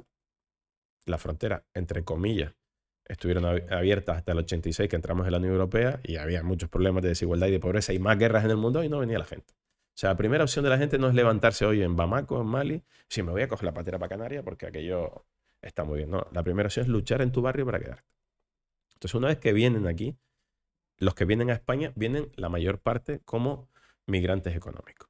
El dato de los 6 millones, eh, prácticamente 3 millones 800 mil son comunitarios. Lo que te dije, italianos, británicos, franceses, belgas, etcétera, etcétera, portugueses. La otra parte que viene son extracomunitarios. De los extracomunitarios, la mayor parte de los que están aquí son 900.000 eh, marroquíes y el resto básicamente de América Latina. Son personas que están integradas en todos los sectores económicos porque reducimos las migraciones a los empleos que no queremos y no es verdad. Yo tengo personas nacidas en otros países que son catedráticos, que son periodistas, que son científicos, que son médicos. ¿Cuántos médicos Pero no extranjeros hay? Claro. Y que están aquí. No, no, que tienen la oportunidad que están eh, De los, de aportando. los médicos cubanos, sobre todo, que hay, hablamos en el, en el, con, el, con el neurocirujano, lo hablamos. Te invito a que lo escuches porque dice cosas muy interesantes al respecto. Entonces, toda esa gente también son migrantes. Pero reducimos el prejuicio migratorio al- a, la persona que llega en patera. El número de personas que ha llegado en patera a España con respecto al total de la inmigración que hay en España es el 1%. Dato real del Ministerio del Interior. Desde que empiezan a llegar pateras a España hasta hoy, con el total de migrantes que entran por el aeropuerto de Baraja, del Prat y luego se distribuye por España es el 1% de la persona que llega en patera. Sin embargo, si tú preguntas de la migración en la calle, la gente te va a nombrar la patera. O la gente te va a hablar de la frontera sur, que son Ceuta, Melilla y tal. Por tanto, si se han instalado entre nosotros 6 millones de personas con total normalidad y naturalidad, que están aportando a, nuestro, a nuestra estructura de población envejecida. Gracias a ellos, que son población joven, estamos teniendo más hijos. Hay cada vez más parejas diversas, mixtas, etcétera, etcétera. Gracias a Dios, esos chicos están en los colegios y no se cierran los colegios. Es decir, la el, el aporte económico, sus aportes a la seguridad social común, de la que nos vamos a beneficiar todos en pensiones, etcétera, etcétera, es indudable. Por tanto, la migración es una oportunidad, no solo económica, sino una oportunidad de talento. Tenemos que aprovechar el talento de esa Sí. gente que está entre nosotros. Yo tengo la suerte de que algunos de mis mejores amigos escritores vienen de México, vienen de Guatemala, vienen de Honduras, vienen de Nicaragua, ahora desgraciadamente en Nicaragua por la opresión del régimen, y están refugiados en Madrid, y son de los mejores cronistas y periodistas que hay. Tengo amigos del mundo de la, de la música de Mali, de Senegal, que están entre nosotros y que forman parte de, bandas en nuestro país. Tengo la suerte de que algunos de mis amigos con mayor aporte intelectual no son de aquí. Eso es una suerte. ¿Por qué vamos a, renunciar a la posibilidad del intercambio, del enriquecimiento, no? Entonces, en conclusión, la inmigración es una oportunidad maravillosa. Pero, insisto, tiene que, migrar tiene que ser una elección, no una obligación. Entonces, hay que cambiar el paradigma del sistema migratorio actual que es fallido para que la gente migre con derecho y para que una vez que están entre nosotros eh, estén bien, como cualquiera de nosotros nos gustaría estar. Igual que hay 3 millones de españoles fuera, que tengan la posibilidad otros de instalarse en, en otro país. Vamos a cambiar un poquito de tema, vamos a hablar de conf- eh, conflictos bélicos, que, que me consta que has estado en bastante. Eh, quiero empezar por eh, la guerra que, bueno, actualmente hay muchas guerras, pero solo suena una, o solo vemos una, la, la que vemos en el titular, ¿no? Como, como hemos hablado, que si profundizamos podemos enterarnos de todas, pero a día de hoy la que suena es el conflicto de Rusia y Ucrania. Eh, ¿en, en qué punto consideras que está ahora mismo? Yo he estado en varias guerras y en la de Ucrania en tres ocasiones en el último año, pero no soy un periodista de guerra. Me dirá, porque soy reportero, porque hablo con los supervivientes, hablo con, intento con historias humanas cada día explicar cómo vive un país en guerra, cómo viven sus ciudadanos un país en guerra. Me he movido por todo el país y te digo esto porque yo no soy un experto en estrategia militar, ni conozco la geopolítica de la zona, no soy un experto en Ucrania. Y me parece muy interesante que cuando uno sabe algo, decirlo y ser eh, con naturalidad ser consciente de decir, mi análisis que te voy a dar a continuación sobre el conflicto de Ucrania no es el de un experto, es el de alguien que simplemente ha estado trabajando ahí. Simplemente, entre comillas. Tres veces en lo que va en el último año y he visto lo que he visto. El conflicto está enquistado. eh, ahora mismo en el Donbass y en el Donetsk los combates son muy cruentos. Ucrania presume de recuperar parte de Bakhmut, pero Rusia de haber ocupado otras zonas cercanas. Y básicamente hay una narrativa de continuación de la guerra por parte de los dos bloques. ¿no? Tanto Putin necesita la crisis de Ucrania además como un foco para también tapar todos sus problemas internos. Y Occidente necesita seguir eh, armando a Ucrania para que resista el embate ruso. Entonces estamos en una guerra donde muere gente cada día. La guerra no es una opinión simple, no es un, ti- no es un titular. Eh, muchas veces se resume, hay que enviar más armas, hay que matar a Putin, todas estas barbaridades que se dicen de manera simple. La guerra la sufren los civiles, no la sufren la gente que toma la decisión de emprenderla. Y seguir dopando el conflicto, seguir alimentando armamentísticamente, es- solo la narrativa militar aleja la posibilidad de la negociación. No hay ninguna guerra que no se haya parado sin, negociación. Hay que negociar. Y dirán los ucranianos, no, pero negociar sin ceder Crimea, sin ceder ninguna parte de nuestro territorio. Y los rusos, no, porque Crimea es nuestra y no voy a renunciar a toda la parte que he conquistado, que he invadido ilegalmente ahora al este del río Níper. Bueno, estamos en un bloqueo preocupante con un Putin en un momento delicado después de todo lo que pasó con el grupo Wagner y todo ese intento de pseudo golpe. Que no se Y sabe nada de él, por lo visto. Bueno, eh, de nuevo, cuando no quieren que sepamos, no, No no sabemos. sabemos, ¿no? Entonces, y luego Ucrania resistiendo como puede, he conocido a un montón de gente en este tiempo y mantengo contacto diario prácticamente con muchos de ellos. Resistiendo es una sociedad traumatizada, con miles de muertos, miles y miles. No sabemos el número de víctimas reales porque ninguno de los dos bandos nos lo da, pero he estado en muchos entierros, en muchos cementerios viendo a esas víctimas, he visto muchos de esos muertos, con un trauma mental brutal. Imagínate el shock de que tu ciudad de repente sea sometida a bombardeos, incluso estos días en Leópolis, en el BIF, cerca de la frontera con Polonia, que era una ciudad donde no ha habido tanta influencia de las bombas, han muerto un grupo importante de personas en unos apartamentos, donde o te han matado a alguien, o donde tienes miedo, o donde parte de tu familia ha tenido que refugiarse en otras partes de Europa porque tienes miedo que tus niños o tu mujer la mate a un bombardeo o lleguen los rusos a tu ciudad. La guerra es una mierda, la guerra es una basura. La guerra es violencia, la guerra es muerte, la guerra es trauma. La guerra no es una narrativa simplista de buenos y malos. Entonces, eh, me apena ver que no hay una solución a corto plazo. Me apena ver que no hay mayor movimiento para una negociación, para un alto al fuego y para que se negocie. Y que sean las partes, con todos sus derechos los ucranianos sobre su territorio, etcétera, etcétera, las que llegan a un acuerdo. Porque cuando la gente habla de la guerra con superficialidad, la guerra es un puto negocio. Eh, hay muchas empresas armamentísticas españolas también que están lucrando de la guerra. Estos días salió un nuevo carguero con miles y miles de, de elementos de munición para la guerra de Yemen, donde es una guerra mucho mayor, donde hay mucha más gente sufriéndolo y no hablamos de ella. Hay más de 30 conflictos en el planeta, donde la industria armamentística se está forrando. El tráfico de armas a veces es legal, a veces es ilegal. Es el mayor negocio del planeta junto con el tráfico de personas y el tráfico de drogas. Entonces, la guerra, Vaya top 3, ¿eh? la guerra interesa a determinados sectores económicos.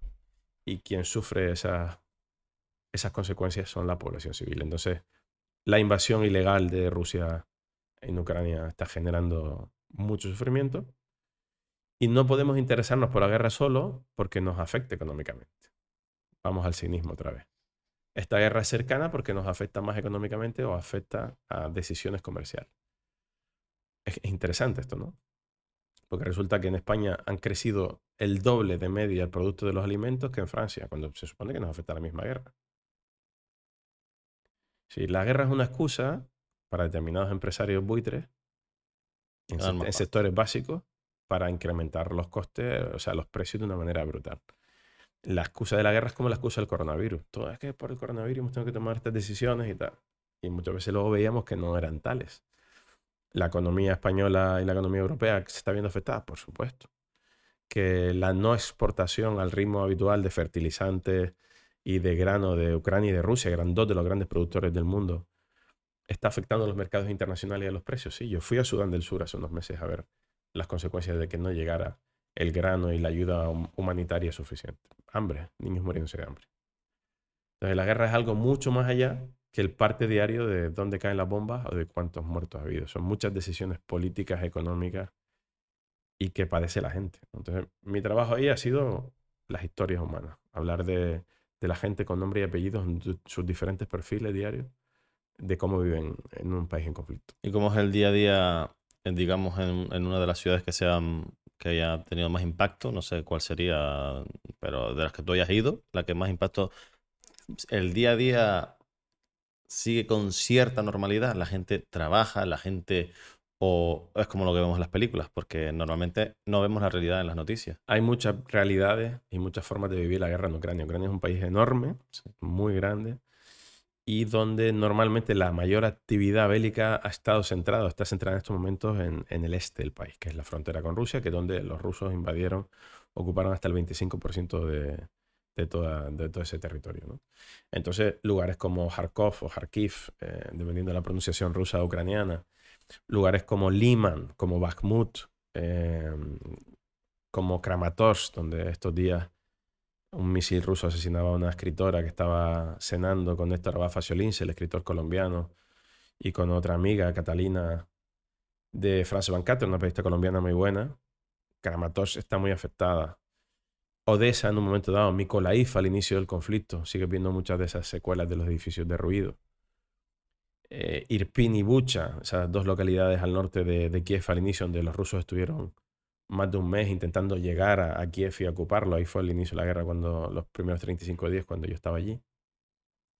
Hay muchos lugares, muchos nombres de dolor, de sufrimiento, de bombas y de muerte. Y luego hay otras partes del país donde en teoría vivirían la guerra con un poquito más de tranquilidad, que son las, las zonas más cercanas a la frontera de la Unión Europea.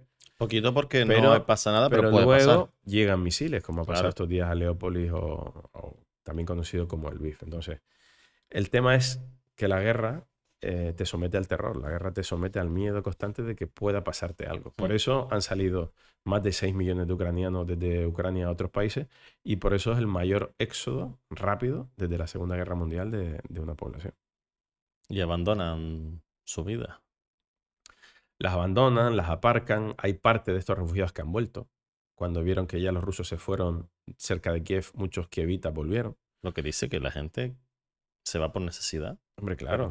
y, mucha gente ha, vuelto. Lo que pasa es que la estadística es muy buena para la salida. ACNUR, el Alto Comisionado de Naciones Unidas para los Refugiados, cifra muy bien la salida. Ciframos muy bien la salida cuando llega aquí a España. Y, como te decía, han llegado prácticamente 180.000 ucranianos. Pero luego cuando se vuelven a sus países, ese registro ya no está tan bien hecho. Entonces se calcula que centenares de miles de ucranianos han vuelto a su país. ¿Y por qué oímos hablar más de una guerra que de otra? Bueno, otra vez los medios de comunicación y la y, la, y los gobiernos eh, tienen en sus agendas sus prioridades, ¿no? Yo entiendo que la guerra de Ucrania ocupe el lugar que ocupa mediáticamente. Incluso duró demasiado en primera plana, duró prácticamente un mes, cuando hoy consumimos las noticias como si fueran pipas, ¿no? Ah, porque eh, todo efervescente. Porque nos afectaba. Eh, bueno, nos afectaba. Era, digamos, el impacto de ver en las puertas de Europa de nuevo un conflicto de artillería y de aviación tan fuerte. ¿no? desde los 90 esto no pasaba. Mi experiencia es, mm, y vuelvo otra vez a meterme en el ser eh, autocrítico, es a ver si termina pronto, eh, porque la subida de precio era notable y, y creo que consumíamos más eso y es la realidad, es que es la realidad, es que a veces, eh, a veces es feo, pero la realidad es que lo consumimos. Eh, siempre vas a desear que, joder, menos mal que eso no pasa aquí, pero también te da un poquito un golpe de dice que puede pasar en cualquier lado. Y yo creo que se consumió más porque también había como que se esperaba que fuera algo rápido. O a ser la estrategia de Rusia, que fuera un entro, cojo y me voy, o entro y me quedo.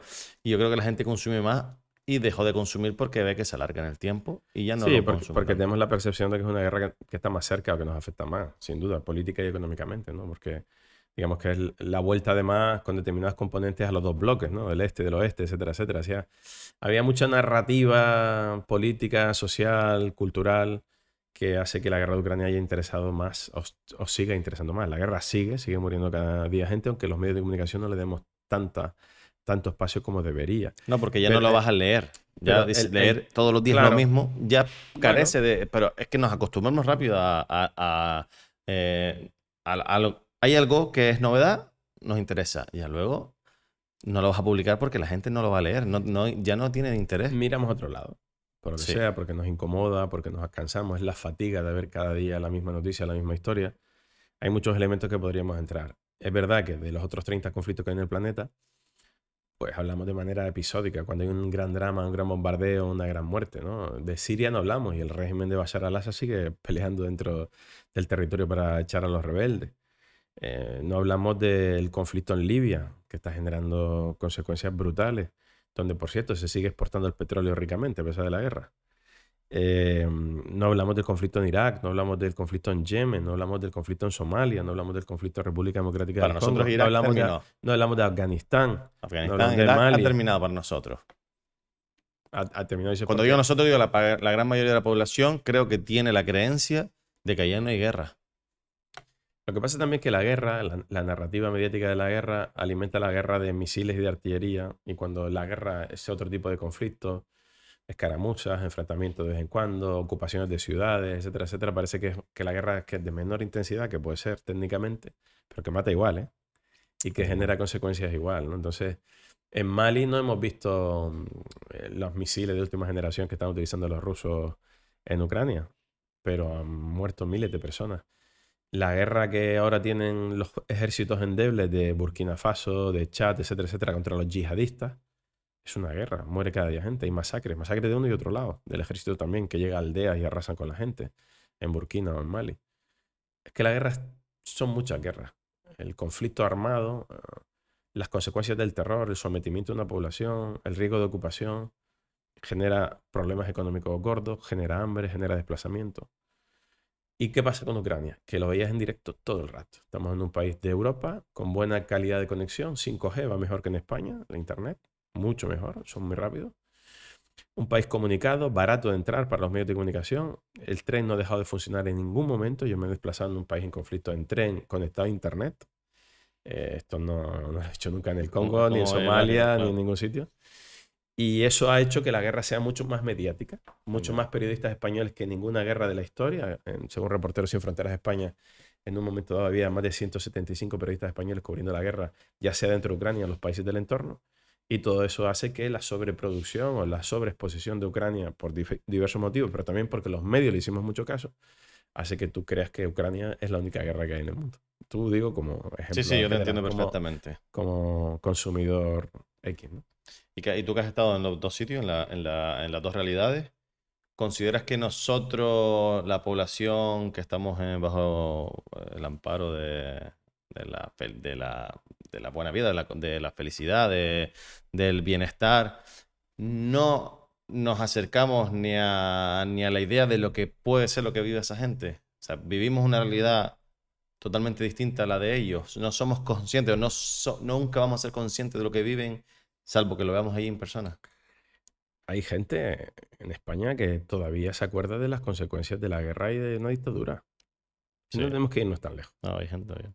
Que de repente tenemos una amnesia y nos olvidamos de, lo que supone. Un conflicto, lo que supone el sometimiento por un golpe militar como fue la dictadura franquista, etcétera, etcétera. O sea, cuidado que algunos de nuestros abuelos o tatarabuelos todavía tienen eh, muy frescos esos recuerdos. Y muchos exiliados que han vuelto o hijos de, de, represaliados por el régimen, etcétera, etcétera. Pero efectivamente, hoy en día la juventud es un tema clave, que es transversal en todo esto que estamos hablando. Los jóvenes, ¿no? Eh, han visto su primera guerra en directo. Mm. Y creen que la guerra es la de Ucrania y más o menos toman conciencia por eso. Y- pero los jóvenes van a consumir otra cosa. Ya están en el vídeo viral X, ya están en el YouTube, ya están en otra cosa. El tema es, eh, hemos aceptado la guerra de Ucrania o ayudar militarmente a Ucrania para sostener la invasión rusa, etcétera, etcétera, nos hemos vuelto a asustar de las consecuencias de una guerra, no solo física para la muerte de gente como nosotros, de mujeres y niños que salen, sino de las consecuencias económicas de una gran guerra donde, es, donde hay una disputa de las grandes potencias internacionales y hemos tomado conciencia. El tema es por cuánto tiempo tomamos conciencia, ¿no? Porque todo es muy efervescente. Mm, ¿Te ha afectado a lo personal las distintas situaciones que has vivido? Por supuesto, no somos máquinas. Los periodistas somos igual que cualquier otra profesión. Empatizamos, sufrimos, tenemos miedo. Eh, cuando ves que alguien te confía una historia muy fuerte, ¿no? En cualquiera de estas realidades que te estoy contando, de guerra, de migraciones, de conflictos, de catástrofes, de terremotos, etcétera, etcétera, eh, te, te, afecta. cuando en el terremoto de Haití estuve semanas viendo miles de cadáveres en las calles de Puerto Príncipe, esa imagen eh, sí o sí te va a afectar. Sí o sí te va a volver a la cabeza en determinados momentos de tu vida. Cuando estás en Irpino, en Bucha, y ves a miles de refugiados saliendo a la desesperada, aquellas fotos icónicas de Miriam Morenati, Luis de Vega y tal, y ves detrás los misiles, eh, ves detrás el bombardeo de Irpin de Bucha, el miedo que pasa ahí lo tienes acumulado en la mochila. Pero ahora bien, somos periodistas y nuestro trabajo es hablar del sufrimiento de los otros, no hablar del nuestro. Entonces, yo aquí en este podcast sí puedo expresarte, pero nunca expresarlo en antena, nunca expresarlo cuando estoy haciendo una, una cobertura, porque nosotros es nuestro trabajo, contar lo que le pasa a los otros. Pero claro, eh, luego tú tienes que hacer la digestión, a la vuelta, ¿no? Los miedos vienen contigo. Eh, el, el sufrimiento que otros te han trasladado de su vida viene contigo. Entonces hay épocas de la vida que lo gestionas mejor, hay otra época de la vida que te deprimes, te preocupas o buscas ayuda profesional de un terapeuta para que te ayude a entender el estrés postraumático que, que te ha confiado otra gente y que tú también tienes. Y con naturalidad, eh, nadie te obliga a ir a una situación así. Hay una parte de los periodistas que están muy especializados y una pequeña tribu de reporteros de guerra. Yo no soy reportero de guerra, no me considero. Eh, hay gente que se engancha a eso, a la adrenalina, al miedo, a, contar el, frente de batalla, etcétera, etcétera. Yo me gustaría no engancharme a eso y me gustaría seguir contando la historia de la gente que sufre las consecuencias de los conflictos. Tú eres reportero de vida, de la vida de las personas. Sí, esos... al final yo respeto mucho el trabajo de, del frente, de los compañeros gráficos sobre todo que están captando el trabajo de los distintos grupos militares ucranianos, de las distintas brigadas, de los tanquistas, de los otros en el frente, de las trincheras. Es muy importante saber que la guerra es. Pero también hay otros compañeros que aportamos la visión de la guerra con los supervivientes, con la gente que está intentando resistir el día a día en sus vidas. Hay mucha gente que ha decidido no salir de Ucrania porque quiere resistir en sus entornos, en sus entornos profesionales. Hay gente del mundo de la cultura. Hay un frente cultural ucraniano muy potente de gente del mundo del teatro, artistas, eh, cantantes, em, humoristas, etcétera, etcétera, que tienen una narrativa desde la palabra para decir, no queremos guerra, esto hay que pararlo, hay que parar la invasión, etcétera, etcétera. Bueno, eh, es muy interesante cómo nos comportamos como humanos con el miedo. ¿Me podrías decir tu momento más duro a nivel personal de todas tus experiencias vividas en estas situaciones? Bueno, son 23 años, son muchas cosas. No voy aquí a hacer la batallita del abuelo. Alguna te habrá marcado. Pero el terremoto de Haití eh, es el mayor impacto emocional porque está rodeado de cadáveres muchos días. ¿Y cómo, cómo me puedes narrar cómo fue? Me imagino que terremoto y tienes que cubrir tu... Sí, pues se produce el terremoto en 2010, en enero, 10 de enero y me envía la radio como enviado especial y llegas a un país absolutamente colapsado, destrozado, con cadáveres por todas partes. ¿Y cómo te mueves tú ahí? ¿Cómo eh, Bueno, como, ¿Tú solo tienes ahí...? No, te buscas la vida. Pues los primeros en llegar fueron los medios americanos que estaban al lado y los medios con más potencia económica, que son los que contratan a periodistas locales como Fixer. Está esta figura que son los periodistas locales que son tu guía, tu traducción, los que saben con quién tienes que hablar, los que te orientan qué entrevistas son interesantes y es fundamental. Muchos de los corresponsales como yo que llegan a los sitios, los enviados especiales, estamos absolutamente en manos del periodista local que es quien nos ayuda, ¿no? que se llama Fixer, la figura técnica. O te busca tu Fixer o tu conductor y te empiezas a mover. Y te empiezas a mover, a ir a los hospitales, a ir a las morgues, a intentar hablar con el presidente de, de, Haití en ese momento, que era René Preval, e intentar describir en las crónicas de la radio lo que pasaba. Buscar supervivientes, buscar historias que explicaran un poco qué pasó, ¿no? Los primeros días, ¿qué pasó? ¿Dónde estabas? Eh, ¿Tu hija se murió dónde? ¿Qué pasó en esta guardería? ¿Qué pasó en este orfanato? ¿Qué pasó en esta universidad? Luego, los primeros días también, los rescates épicos, ¿no? Todos esos rescatadores que llegaron de todas partes del mundo a sacar gente entre las ruinas, entre ellos bomberos españoles que rescataron a un montón de gente. Yo hice varios de esos rescates. Recuerdo el rescate de Kiki y Sabrina, una pareja de hermanos que ocho días después seguían debajo de los escombros. Y recuerdo estar toda la noche con los bomberos de Nueva York, que estaban sacando a esos niños entre los escombros, contándolo en directo en la radio y como el grito cuando sacaron a los niños, ¿no? El grito de alegría de, los vecinos y de los bomberos. Recuerdo el caso de Reggie, que es un niño que los bomberos españoles eh, de Castilla y León sacaron de la ruina con la camiseta amarilla ensangrentada porque lo sacaron de los brazos de su abuela que murió en la habitación de, de donde lo sacaron. Eso es muy impactante. Un terremoto con más de 220.000 muertos en 30 segundos espero no volver a ver eso nunca más y que no lo vuelva a ver la humanidad. Es una de las peores catástrofes que se conoce en la historia moderna. Y luego, esa es una. Esa es, la muerte, la devastación, la tristeza, el duelo que atraviesa todo un país. Y luego otras muchas cosas que he hecho, pero claro, el miedo a que te a que la artillería, un misil, etcétera, etcétera, te pueda afectar en la guerra de Ucrania en el momento del principio de la guerra, cuando estábamos ahí en el frente norte de Kiev con Irpin y Bucha, es, estaba ahí. también es así. Hay muchas realidades. Me ha impactado mucho eh, todos esos centros nutricionales donde hay niños mm, intentando salvarse de, la desnutrición infantil. Eh, lo he dicho muchas veces en todo el Sahel, eh, en Mali, Burkina, Chad, Níger, etcétera, etcétera. Lo he visto mucho en Somalia de manera extrema, en República Democrática del Congo. niños sufriendo siempre mucho más duro, ¿no? Pero bueno, te podría contar de 40.000 cosas. El miedo a la radiación en Fukushima, ¿no? Es decir, eh, ahí no sabes que no te van a disparar o que no se te va a caer nada, pero si llega a reventar Fukushima de verdad, ¿no? En un momento dado se llegó a plantear la evacuación de toda la población de Tokio y alrededores, que eran casi 20 millones de personas, 25 millones. Entonces la sensación de tú llegar a un país donde todo el mundo se estaba marchando porque tenían miedo es una sensación curiosa, de ir con el dosímetro, que es el medidor de radiación, eh, por allí intentando ver si subía o no subía el nivel, ¿no? Son muchas cosas durante muchos años. Y luego, pues yo me sigo acordando de muchos de los nombres y de las historias de la gente que cruza fronteras, ¿no? Yo recuerdo en el año 2006 cuando empezaron a llegar los cayucos de Senegal, porque al principio eran pateras y tal, ahora los cayucos de Senegal. Recuerdo que conocían muchos supervivientes que por el camino a lo mejor naufragaba el cayuco a la altura de Mauritania y los supervivientes los recuperaban ahí. España creó una cárcel para inmigrantes ahí que no había, porque la gente tiene libre circulación, como te decía, por su pasaporte, pero llegaron unos militares, montaron una especie de, de centro de acogida, que era una cárcel, con tiendas militares españolas, con los Hércules que llevaron el material. Y ahí veía muchos supervivientes y iba a hablar con ellos. Y recuerdo el caso de Suamadú, un chico de Guinea Conakry, un niño de 16 años, que había intentado venir en patera, había salido de Senegal, la barca se sobró y él estaba mojado contándome su historia y tal, y llorándome si es que mi familia es muy pobre, tengo que llegar y tengo que ayudar a mi familia. Entonces yo le di mi tarjeta, como a muchos, en aquella época se daba tarjeta todavía de papel, mi tarjeta con mi teléfono y tal. Y me volvió a llamar a los días, cuando fue liberado de ese centro, pues, iba a subirse otra vez a la patera. Y nunca más me ha vuelto a llamar. Entonces, ¿Por qué no llegó? Porque hubo un naufragio.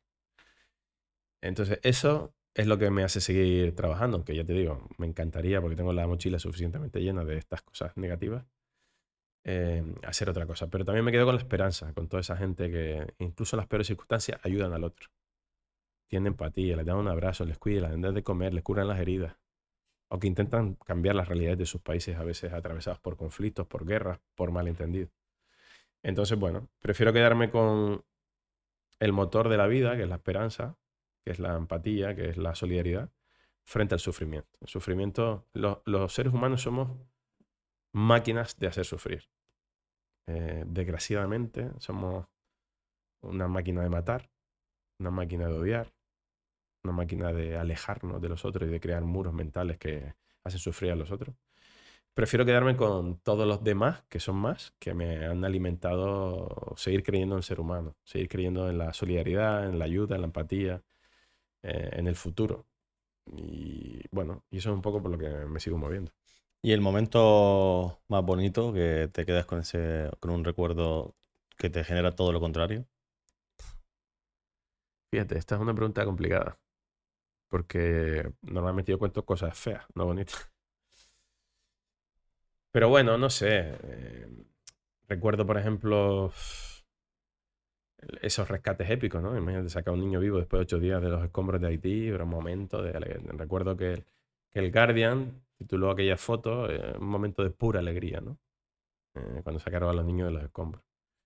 Eh, por ejemplo, recuerdo con mucho cariño haber conocido gente en situaciones extremas, huyendo de la guerra, por ejemplo, en Ucrania, que conocía Emma y Julia, era una mamá ingeniera informática con su bebé y su marido que salían de Irpin en medio de las bombas y yo les entrevisté llorando y tal. Y la imagen de, de la bebé en los brazos de un soldado de 19 años y la madre llorando al lado desesperada se hizo muy famosa porque fue portada de la revista Time Eso lo vi yo. etcétera, etcétera. Pues bueno, un poco el bebé de la guerra, yo hice un seguimiento y a los 40 días volví a verles y estaban bien, estaban felices, estaban con el marido, ese momento de terror ya había pasado. Bueno, no sé, creo que el seguimiento de las historias para saber cómo le va a la gente es fundamental en el periodismo, ¿no? Y, mm, y también, por ejemplo, conozco chicos que llegaron en circunstancias muy extremas aquí, en Patera, han llegado solos, sin sus padres, que son esos menas eh, vilipendiados por la ultraderecha que hoy en día son algunos de los mejores cocineros de este país, que trabajan en restaurantes con estrella Michelin eh, y a los que les va bien en la vida, que han podido hacer su vida, se han podido casar, han podido tener sus hijos, ¿no? O tener pareja. Entonces, que ante la mínima oportunidad de supervivencia, sobrevivimos. Lo que pasa es que somos máquinas de, de hacer sufrir, ¿no? ¿Te, eh, ¿te has visto alguna vez en un peligro de muerte que fueras consciente? Porque quizás había una bomba que iba a caer ahí y no pasó, pero No, no tengo batallitas de extremo peligro, la verdad. O sea, claro que he estado en sitios peligrosos, con gente armada, con gente armada borracha, con niños soldados borrachos y drogados en controles de carretera en República Democrática del Congo, en Kivu Norte. Me han sobrevolado drones en la guerra de, de Ucrania en el frente de batalla entre ucranianos y rusos con compañeros de profesión. Claro que he visto misiles, creo que escucho la bomba, te sobrevuela un caso bombardero el otro día cerca de Bakhmut, la última vez que estuve, pero no, no he tenido, o sea, conscientemente, conscientemente, claro. eh, claro que siempre estás expuesto, Sí, sí. pero conscientemente no he tenido un riesgo de que yo haya sido consciente de, de muerte, la verdad.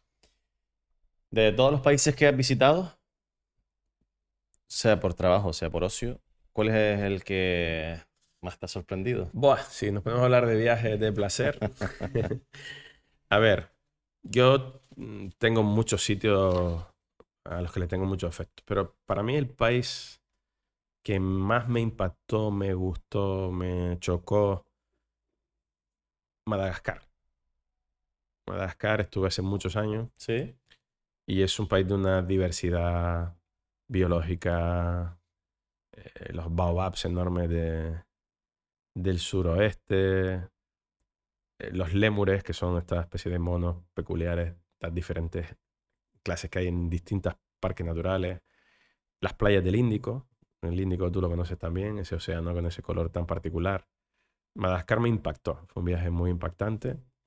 Eh, lo hice además en, en Taxi Bruce, que son los taxis compartidos, donde te metes con la gente que va de pueblo en pueblo y te metías en esas pequeñas furgonetas que aquí en teoría tienen nueve plazas y ahí caben 30 Sí. y se metía la señora con cuatro gallinas, el otro con las cabras encima, el otro vendía cangrejos. Y conocí eso, el, el- el Madagascar con la gente, un país tan bello y tan pobre, ¿no? Ahora hay una, una crisis nutricional muy fuerte, ¿no? Pero es un país que me interesó muchísimo. Luego me encanta Mozambique también, por muchos motivos, culturalmente, por Mia Couto y sus libros, por su música, por sus playas, por su buceo. Ayer pude bucear por primera vez en, en Mozambique con tiburones ballena, que era uno de mis objetivos que venía persiguiéndoles por todo el mundo. Eh, otro lugar maravilloso en el mundo, Galápagos, donde fui a bucear también. Es uno de esos sitios del planeta que dice, wow, la gran barrera de coral de Australia. Estuve en Australia prácticamente un mes y otro, continente maravilloso. El mayor paraíso de buceo que existe en el mundo, uno de los mayores, está en, en Papúa Nueva Guinea, en el lado indonesio, y estuve ahí buceando. Entonces, eh, y luego conozco muchísimos países de, bueno, sobre todo África. Eh, ir a Marruecos, a pesar de los problemas de su régimen, es una de las cosas que recomiendo. Vete a Marruecos, conócelo. Lo tienes al lado. Ahora tienes aquí vuelos baratos y, Sí, y es un una manera de conocer a la gente que se parece mucho más a ti que a otras partes del mundo. Senegal es un país maravilloso, es un viaje sencillo y donde tienen buenas y diversas condiciones de viaje. Es el conocimiento. Mali, antes de- del movimiento Sawai y de la guerra, era uno de mis países favoritos también A culturalmente. la gente le da miedo África. Pero tenemos, que tenemos que romper el, tenemos que romper el Yo prejuicio del miedo. Kenia y... Kenia, y- Kenia, y- Tanzania, he estado un montón de veces, ningún problema. Pero Marruecos es un país seguro, no vas a tener problemas. Marruecos está... Al Sáhara ocupado no puedes ir porque está el régimen militar y tal. Aunque hay gente que se confunde aquí, ¿eh? que se compra billete y se va de viaje al desierto y va al Sáhara ocupado bajo un régimen marroquí que somete a la población saharaui. Yo lo discuto, yo me lo plantearía. Pero Marruecos, el territorio marroquí del norte, yo lo iría a ver como primera opción en Canarias. ¿Dónde, dónde mejor vas a aprender quiénes somos o por qué formas, formas parte de este entorno de África Occidental que yendo Marruecos? Senegal es seguro, no hay ningún problema. Mauritania la mayor parte del territorio, la banda Argan, que es un parque nacional maravilloso, es seguro.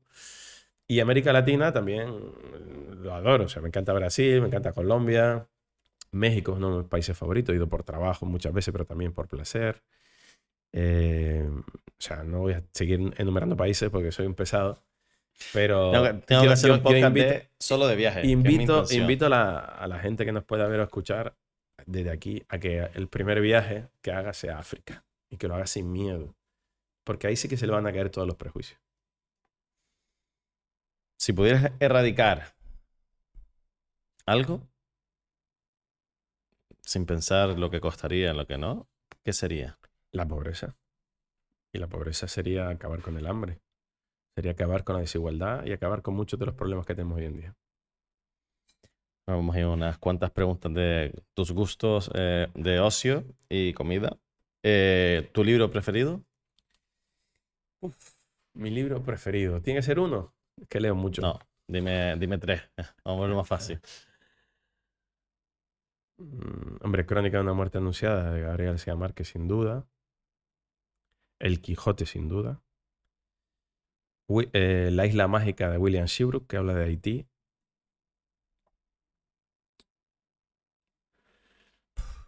Son muchos. Cualquiera de los libros de mi amigo Antonio Lozano, que, que murió. Me llamo Suleimán, por ejemplo, que luego fue llevado al teatro por una hora menos, de una manera brutal. Tú has escrito un par de libros, ¿no? Yo he escrito algunos libros, sí, casi todos sobre inmigración. eh, y ahora publicaré en octubre uno nuevo sobre periodismo con Eva Bajameida en, en la revista 5W. El, el más conocido fue El niño de la maleta, me llamo Adu, aquel niño que apareció en una maleta en el escáner de, de Ceuta, como si fuera esas maletas que llamamos cool para irnos de Londres el fin de semana. Pues ahí Ujú. apareció un niño y apareció un niño porque las leyes de extranjería no dejaban que un padre que vivía en Fuerteventura, que vivía con su mujer, traer al niño de manera legal les pedíamos una cantidad de dinero X, es tu salario X, para poder traer a tu hijo. Como si a ti te dijeran que no puedes tener un hijo porque no cobras 1.500 euros. Bueno, pues son a través de esas pequeñas historias intentar poner conciencia a lo que pasa. Pero lo del libro, pf, es que podía darte aquí la lista de... Pero hay muchos libros que me han que me han marcado ah, a lo largo de mi vida, tanto profesionalmente como, como personalmente. Cualquiera de los libros de Martín Caparrós, El hambre de Martín Caparrós, es un libro que pasará a la historia de, cómo, de su capacidad de narrar la problemática del hambre, que no es solo que no haya comida, sino por qué no hay comida en determinados países. Bueno, voy a parar porque no te, te seguiría esto los de es- Dominique Lapierre, los de Alfonso Armada, que son referentes periodísticos. Dominique Lapierre, que, que falleció recientemente, hay un libro que recomiendo, que desde mi punto de vista es muy inspiracional, ¿no? que hablaba de la India. Se llama Mil Soles. Ujú. Se llama Mil Soles porque hay un- una frase en la India de estos proverbios que tienen que dice, dice así, siempre ha- habrá mil soles en el reverso de las nubes. Y él hace una compilación de artículos, él viajaba mucho a la India, de distintas realidades de la India, ¿no? En distintos sectores. Y yo creo que es una lección de vida ese libro. ¿Músico, grupo preferido, artista? Vamos, de música. soy muy ecléctico en ese sentido. Me gusta mucho la música. Pues mira, dentro de poco voy a ver a Salif Keita, otra vez, que ya lo he visto 10 veces, creo, que es uno de mis músicos favoritos, que es un músico albino de Mali, que es una de las grandes figuras de la música africana.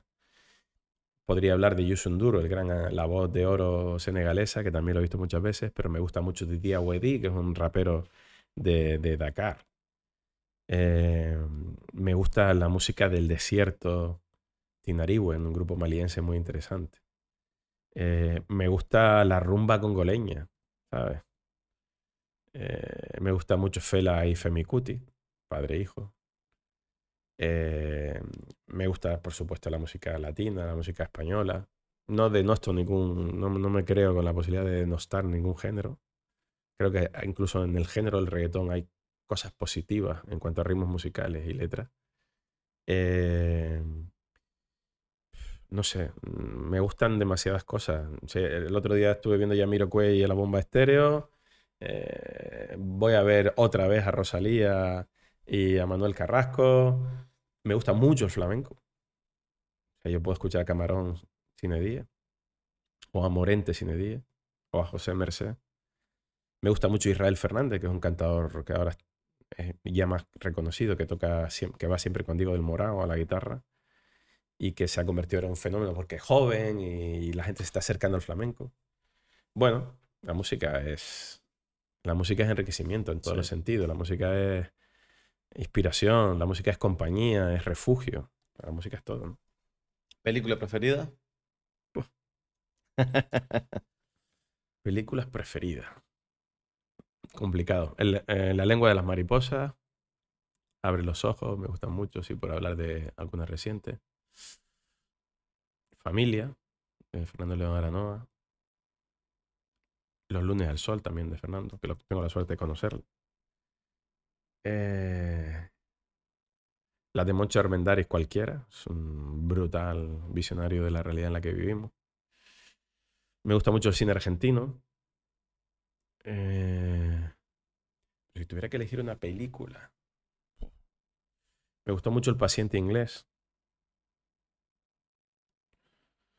Eh, son muchas, no sé. Quedarme con, una sola una sola película, pero alguna reciente que haya visto que me haya impactado. Hay una sí que ganó el Oscar a la película extranjera, que va sobre eh, una sociedad parecida a la nuestra, una sociedad nórdica donde son todos profesionales y tal, y donde un grupo de profesores se engancha al alcohol. Eh, y tiene una banda sonora maravillosa, ya te diré el nombre, pero no me acuerdo. Segunda oportunidad, algo así creo que se llama en español. Eh, y que es un, me parece que narra muy bien el momento todo en el que vivimos, ¿no? Estamos en nuestra burbuja, cargados de miedos, pero nos refugiamos en adicciones para no pensar y no, no, enfrentarnos a la frustración, al dolor, como si fuéramos alérgicos, como si no estuviéramos preparados, solo tenemos que ser felices y sonrientes en las redes sociales. Bueno, hay muchas pelis. Te podría volver loco porque también veo mucho, veo mucho cine. Por ejemplo, Roma, que se hizo sobre el barrio de Roma de México en blanco y negro, que se hizo muy popular hace unos años en, en Netflix. Ah, es verdad, sí, de Roma. Eh, la serie también. Eh, es, es, una peli en blanco y negro. Sí, y hay una serie de Roma y, no la vi, esa película no la vi. Y hay muy, pues, te la recomiendo, ¿eh? Y además que después de ver Roma te dan ganas de, de visitar México. Yo tengo ganas ya. Y... Eh, ¿Comida preferida? Que me vas a sorprender con algo africano. No, comida preferida la ropa vieja de mi madre. Sin duda. ¿Y un plato africano? Bueno, plato africano como muchos y muy diversos. Uno de mis favoritos es el chebuyen, que es el plato típico que se hace en Senegal, la cocina senegalesa, con arroz, verdura, casi siempre pescado, aunque también una buena amiga la cocinaba con gambas y tal. Me gusta mucho el yassapulé, que es un pollo con una cebolla dulce, caramelizada, que está muy bueno. El jibi es una manera de hacer el cordero a la brasa, pero tiene sus especias y tal. Eh, me gusta mucho em, los tagines marroquíes en sus distintas formas, pollo, ternera y verdura. Me, gusta muchísimo el couscous con verduras que se prepara en el norte de África. Me gusta mucho la comida egipcia. Bueno, Me podría volver loco. Pero la, la gastronomía canaria de, de la- de los afectos, de lo que los olores, los Ujú. gustos que tú creciste de pequeño, que eran tus comidas favoritas, esas son las. Porque al final somos afectos, somos Sí. origen. Y, y mi, mi cocina favorita es la de mi madre. Todos tenemos el entorno cercano como favorito. Y luego tenemos la suerte además que ahora en Canarias, ¿no? Tenemos un boom de gastronomía, de nuevos chefs, etcétera, etcétera, de gente joven que se lo está currando, aportando otro tipo de oferta a la Sí. gastronomía canaria. Y yo estoy entusiasmado en probar, en conocer. Soy un gran disfrutón. De los placeres de mi vida, uno de los más importantes es comer. Comer, disfrutar, experimentar. Viajar, como he visto. Sí, sí, la sí. música, el deporte. Y eso. Como la ropa vieja de mi madre, de Carmen, no hay nada. Y la ronda de preguntas del lado oscuro, que son unas cuantas preguntitas para, bueno, eh, un poco... ¿no? A los ir ahora. Eh, ¿Qué superpoder tendría? Superpoder, no sé, yo no estoy yo muy en estas claves, pero curar. Curar a la gente. Las Física y, enfermedades son- física y mental. Sí, las enfermedades en todas sus dimensiones atraviesan a todos, a toda la familia. ¿Viajarías al futuro o al pasado? ¿Al futuro o al pasado? Es que es buena esa. Yo hay determinados momentos de la historia que me habría encantado vivir. Mm, La invención de la imprenta. ¿Sabes? Eh, la creación de las primeras infraestructuras para transportar agua, ¿no? La época del Imperio Romano, etcétera, etcétera. El momento de crear algo que cambie la historia de la humanidad. Sí. ¿Cómo, cómo fue ese cambio, no? ¿Cómo, ¿Qué impacto Sí, tuvo? eh? me habría encantado. Sí. Pero el futuro me, claro, como También te da novelero, me gustaría claro. saber cómo, cómo sería nuestra sociedad dentro de 20, 30 años. Bueno, eso lo voy a ver. Eso lo vas a ver, sí. Bueno, espero, nunca se sabe. Eh, ¿Cuál sería tu profesión ideal? Quitando reportero, periodista. No puede ser esta. Mi profesión ideal es esta, por eso estoy en ello. Y si no Si pudiera no, hacerlo, me gustaría tener tiempo para. Tiempo, capacidad, forma. Para seguir haciendo libros y documentales. O sea, ser un creador o un escritor que aporte alguna idea que pueda ayudar a alguien a, entender mejor el mundo en el que vivimos. si pudieras cenar con un personaje histórico, Buah. Hay muchos también. Personajes históricos. vamos a ponerte una mesa con cinco. Vamos a hacer, vamos a ampliar la mesa. Encima, con la posibilidad de debatir diferentes tipos Me de ideologías. encantaría haber cenado con Mandela. Me encantaría haber cenado con Gandhi. Me encantaría haber cenado con Gabriel García Márquez. ¿Alguno de los Eh, malotes? No, no me interesa la. ¿No? Ya veo demasiada maldad cada día. claro. No quiero volver a. no- ninguno de los dictadores que han destrozado vidas y países me interesa. Esa gente me habría encantado volver atrás para que nunca nacieran, para que no hicieran lo que hicieron. O sea, no me interesa el mal, no me interesa eh, esa gente, ¿no? Ni por morbo. Yo no trabajo por morbo. Pero me, me habría encantado cenar con Velázquez. Ese sí que aportó una forma de ver la vida y a que a todos nos influye desde la pintura. Hay mucha gente con la que me, me gustaría compartir tiempo y conocimiento. Con Camarón me habría encantado cenar y luego tener una juerga flamenca. Eh, muchos personajes, ¿no? Eh, y en Canarias también. Canarias hay gente muy interesante. Por ejemplo, alguien que admiraba mucho, que tuve la suerte de coincidir, pero nunca cenar con él, con Pedro Lescano, ¿no? que tiene un poema que se llama La Maleta, Mm. que yo creo que para concluir esta conversación es muy interesante. ¿no? La Maleta es un poema que Lescano hace a la emigración canaria. Y el drama que supone para tantas familias, esa maleta que se va con recuerdos, sin saber si vas a volver. Entonces, bueno, creo que hay mucha gente en Canarias que, que ha aportado mucho con la que me gustaría haber pasado tiempo. Mucha gente canaria, y esa es una de las principales fuentes de, de este podcast, es que hay mucha gente canaria de mucho valor, Sí, muchas historias. Y... como en todos lados, ¿eh? Quiero Sí, decirte- sí, sí, pero usted sabe que aquí no- nosotros muchas veces no, no, no nos infravaloramos y, y Bueno, hay pero yo creo que, que mucha gente, gente, que gente joven como tú y otros estamos rompiendo eso. ¿no? Hemos tenido un sometimiento, porque esto es una tierra conquistada, sometida a determinados comportamientos o patrones neocoloniales de la metrópoli española sobre Canarias, o, digamos la fórmula en la que la administración española ha tratado a las comunidades autónomas y a las más alejadas peor. Y esto así, esto afortunadamente ha cambiado. La entrada en la Unión Europea, los fondos hicieron que nuestros niveles de infraestructura, de renta, etcétera, etcétera, se equipararan a otras zonas. La dinámica con la que venían antiguos funcionarios a comportarse en Canarias, eso ha cambiado. Porque hoy en día tenemos más conocimiento, somos más globales. No hay tanta diferencia entre lo que hace un joven canario con lo que hace un joven andaluz, con lo que hace un joven de Ciudad de México, de Bogotá o de Medellín. Entonces, la globalización ha tenido cosas muy buenas. Y es que el conocimiento, el compartir experiencias, el compartir talento, el compartir formas de ver la vida o de crear negocios se ha democratizado. La, globalización ha democratizado el conocimiento. Y yo creo que Canarias, al acceder al conocimiento, al acceder a la posibilidad, acceder con más facilidad, porque estamos muy alejados, estamos donde estamos geográficamente, y al poder competir por fin en un escenario más igualitario, ahí es cuando brota el talento. Talento siempre hemos tenido, ¿no? Hay mucha gente clásica, desde Benito Pérez Galdós y otros tantos que podríamos citar, del talento que ha aportado Canarias siempre a la cultura española, por poner el ámbito cultural o el ámbito político o el ámbito económico, etcétera, etcétera. Lo que sí veo hoy en día, y estoy muy orgulloso de ello, es la pujanza de, la juventud canaria en muchos sentidos. A nivel musical somos un referente en todos los géneros, te gusten más o menos. ¿no? A mí yo veo triunfar a Petaceta, Quevedo y, me encanta. Me, parece que, me parece que es buenísimo. Veo a jóvenes eh, que mm, eh, en el mundo del teatro, como la compañía No Era Menos, con la que he tenido la suerte de colaborar, que ganan el premio Max, que es el premio más importante de teatro por una obra que es Moria sobre refugiados, en el que tuve la suerte de, colaborar. Y estoy orgulloso que esto sea en Canario.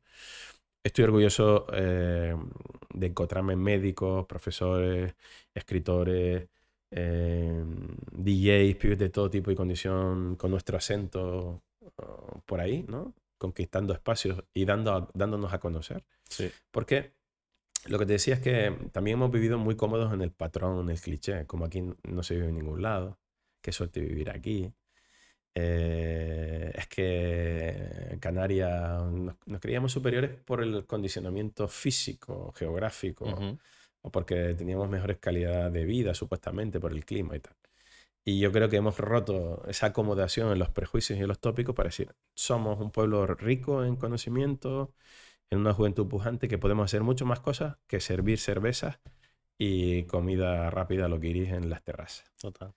Entonces, conozco muchos ingenieros canarios de primer nivel que están aportando en empresas multinacionales, eh, gente que trabaja en, recursos humanos en grandes multinacionales que son de aquí.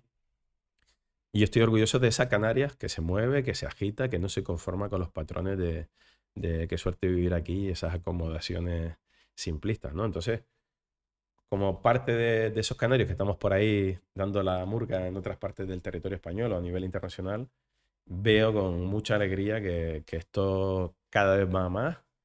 Eh, lo que hablamos de otra, otra de las industrias, la gastronómica, ¿no?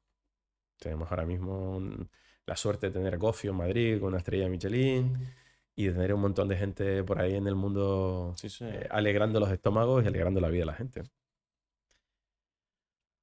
Una persona que pudiera eh, recomendarnos y, que, crees que puede ser interesante, que crees que pueda venir y que crees que, mm, que sería bonito que se conociera su historia, ¿quién sería? Canaria. Que pueda venir. Que pueda venir. No, no vamos a poner barreras. En, mi, ámbito, te diría Pepe Naranjo, que es también de Telde, que es mi amigo y es el referente periodístico de toda una generación. Y es mi referente. Pepe Naranjo, sin duda. Además, es mucho más divertido y más interesante. y yo lo quiero como un hermano. Hemos tenido la suerte de trabajar juntos y seguimos siendo muy amigos y de compartir la vida, ¿no? En el ámbito eh, cultural te recomendaría hablar con Mario Vega, el director de, teatro de Una Hora Menos, que eh, acaba de estrenar una obra nueva, una nueva versión de Mararía y que en octubre vamos a estrenar una obra nueva sobre la guerra. Ha venido conmigo a Ucrania a documentar víctimas reales de la guerra para elaborar su, próximo montaje teatral. Y mucha gente, eh, mucha gente mm, podría seguir de manera Ya te, te De- tiran saliendo. de- no, no, no. Eh, no Es digo, que no digo estoy- ahora, estoy, sino Estoy pensando que- en muchos nombres, estaremos en, en contacto y seguramente Estoy pensando en muchos dirá, nombres, Oye, ¿quién- este está pero guapo". creo que... Porque es lo que me está pasando. Debería llamar a... Esta- estas dos personas que tengo a mano te, ap- te aportarían y te darían otras visiones diferentes a las que te he dado yo. Vamos a tratar de traerlo. Por último, eh, agradecerte tu rato, que ha sido un ratito largo, ¿no, Nor? ¿Cuánto llevamos ya? Tres horitas, sido un rato... Bueno, espero que lo editen porque tres horas... Yo creo que es No muy me soporto. interesante. Eh, como te decía antes, era de- uno de los que más preocupado estaba porque sabía que venía un tío muy preparado. Y ya no solo que estuvieras preparado, sino que encima vienes con. Vienes tres días aquí y yo te voy a robar unas cuantas horas cuando ni me conocen ni sabes quiénes somos. Se A mí agradece me de verdad eso. me ayudó mucha gente cuando empecé en el periodismo que no me conocía. Y me ofreció su testimonio, me atendió y tal. Y si alguien me pide estar aquí, yo puedo dar mi visión de, ¿no? de un pibe de aquí, de Canarias, que, que ha estudiado y que tal, o que está trabajando en esto, y además viene de amigos comunes, pues estoy aquí encantado. O sea que no me tienes que dar las gracias, porque para mí ha sido también una terapia eh, estar este ratito largo hablando contigo.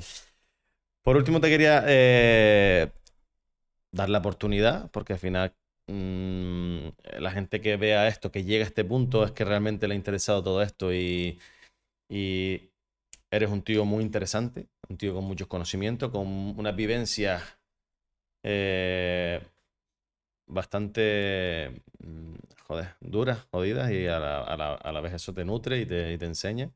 Eh, la pregunta es, si no te importa dirigir a cámara, que para, para que vaya un mensaje directo de si alguien quiere dedicarse a lo que haces tú a día de hoy, Mm.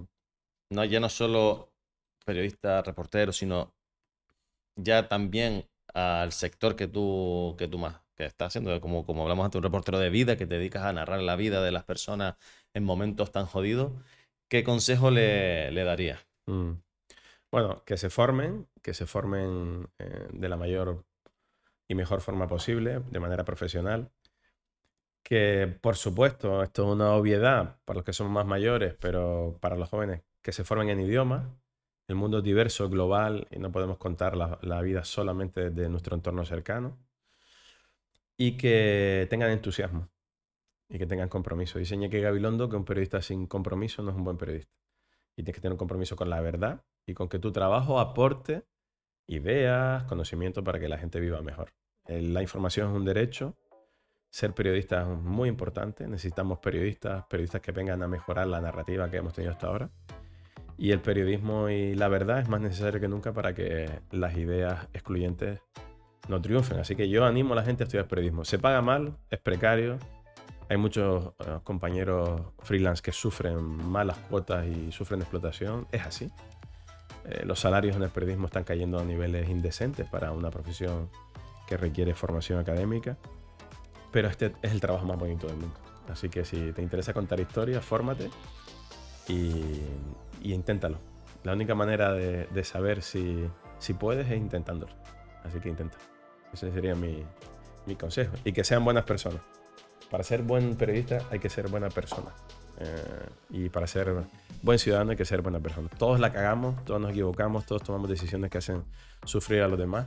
Pero siendo periodista tenemos una responsabilidad añadida y es que la materia que nosotros usamos, sobre todo si haces temas de derechos humanos, tiene que ser vista con objetividad, profesionalidad, porque si no tu trabajo puede tener consecuencias negativas. Me quedo con eso. Buena persona creo que tiene que ser el inicio de cualquier cosa. Eres buena persona, adelante. Gracias. Bueno, gracias a ti.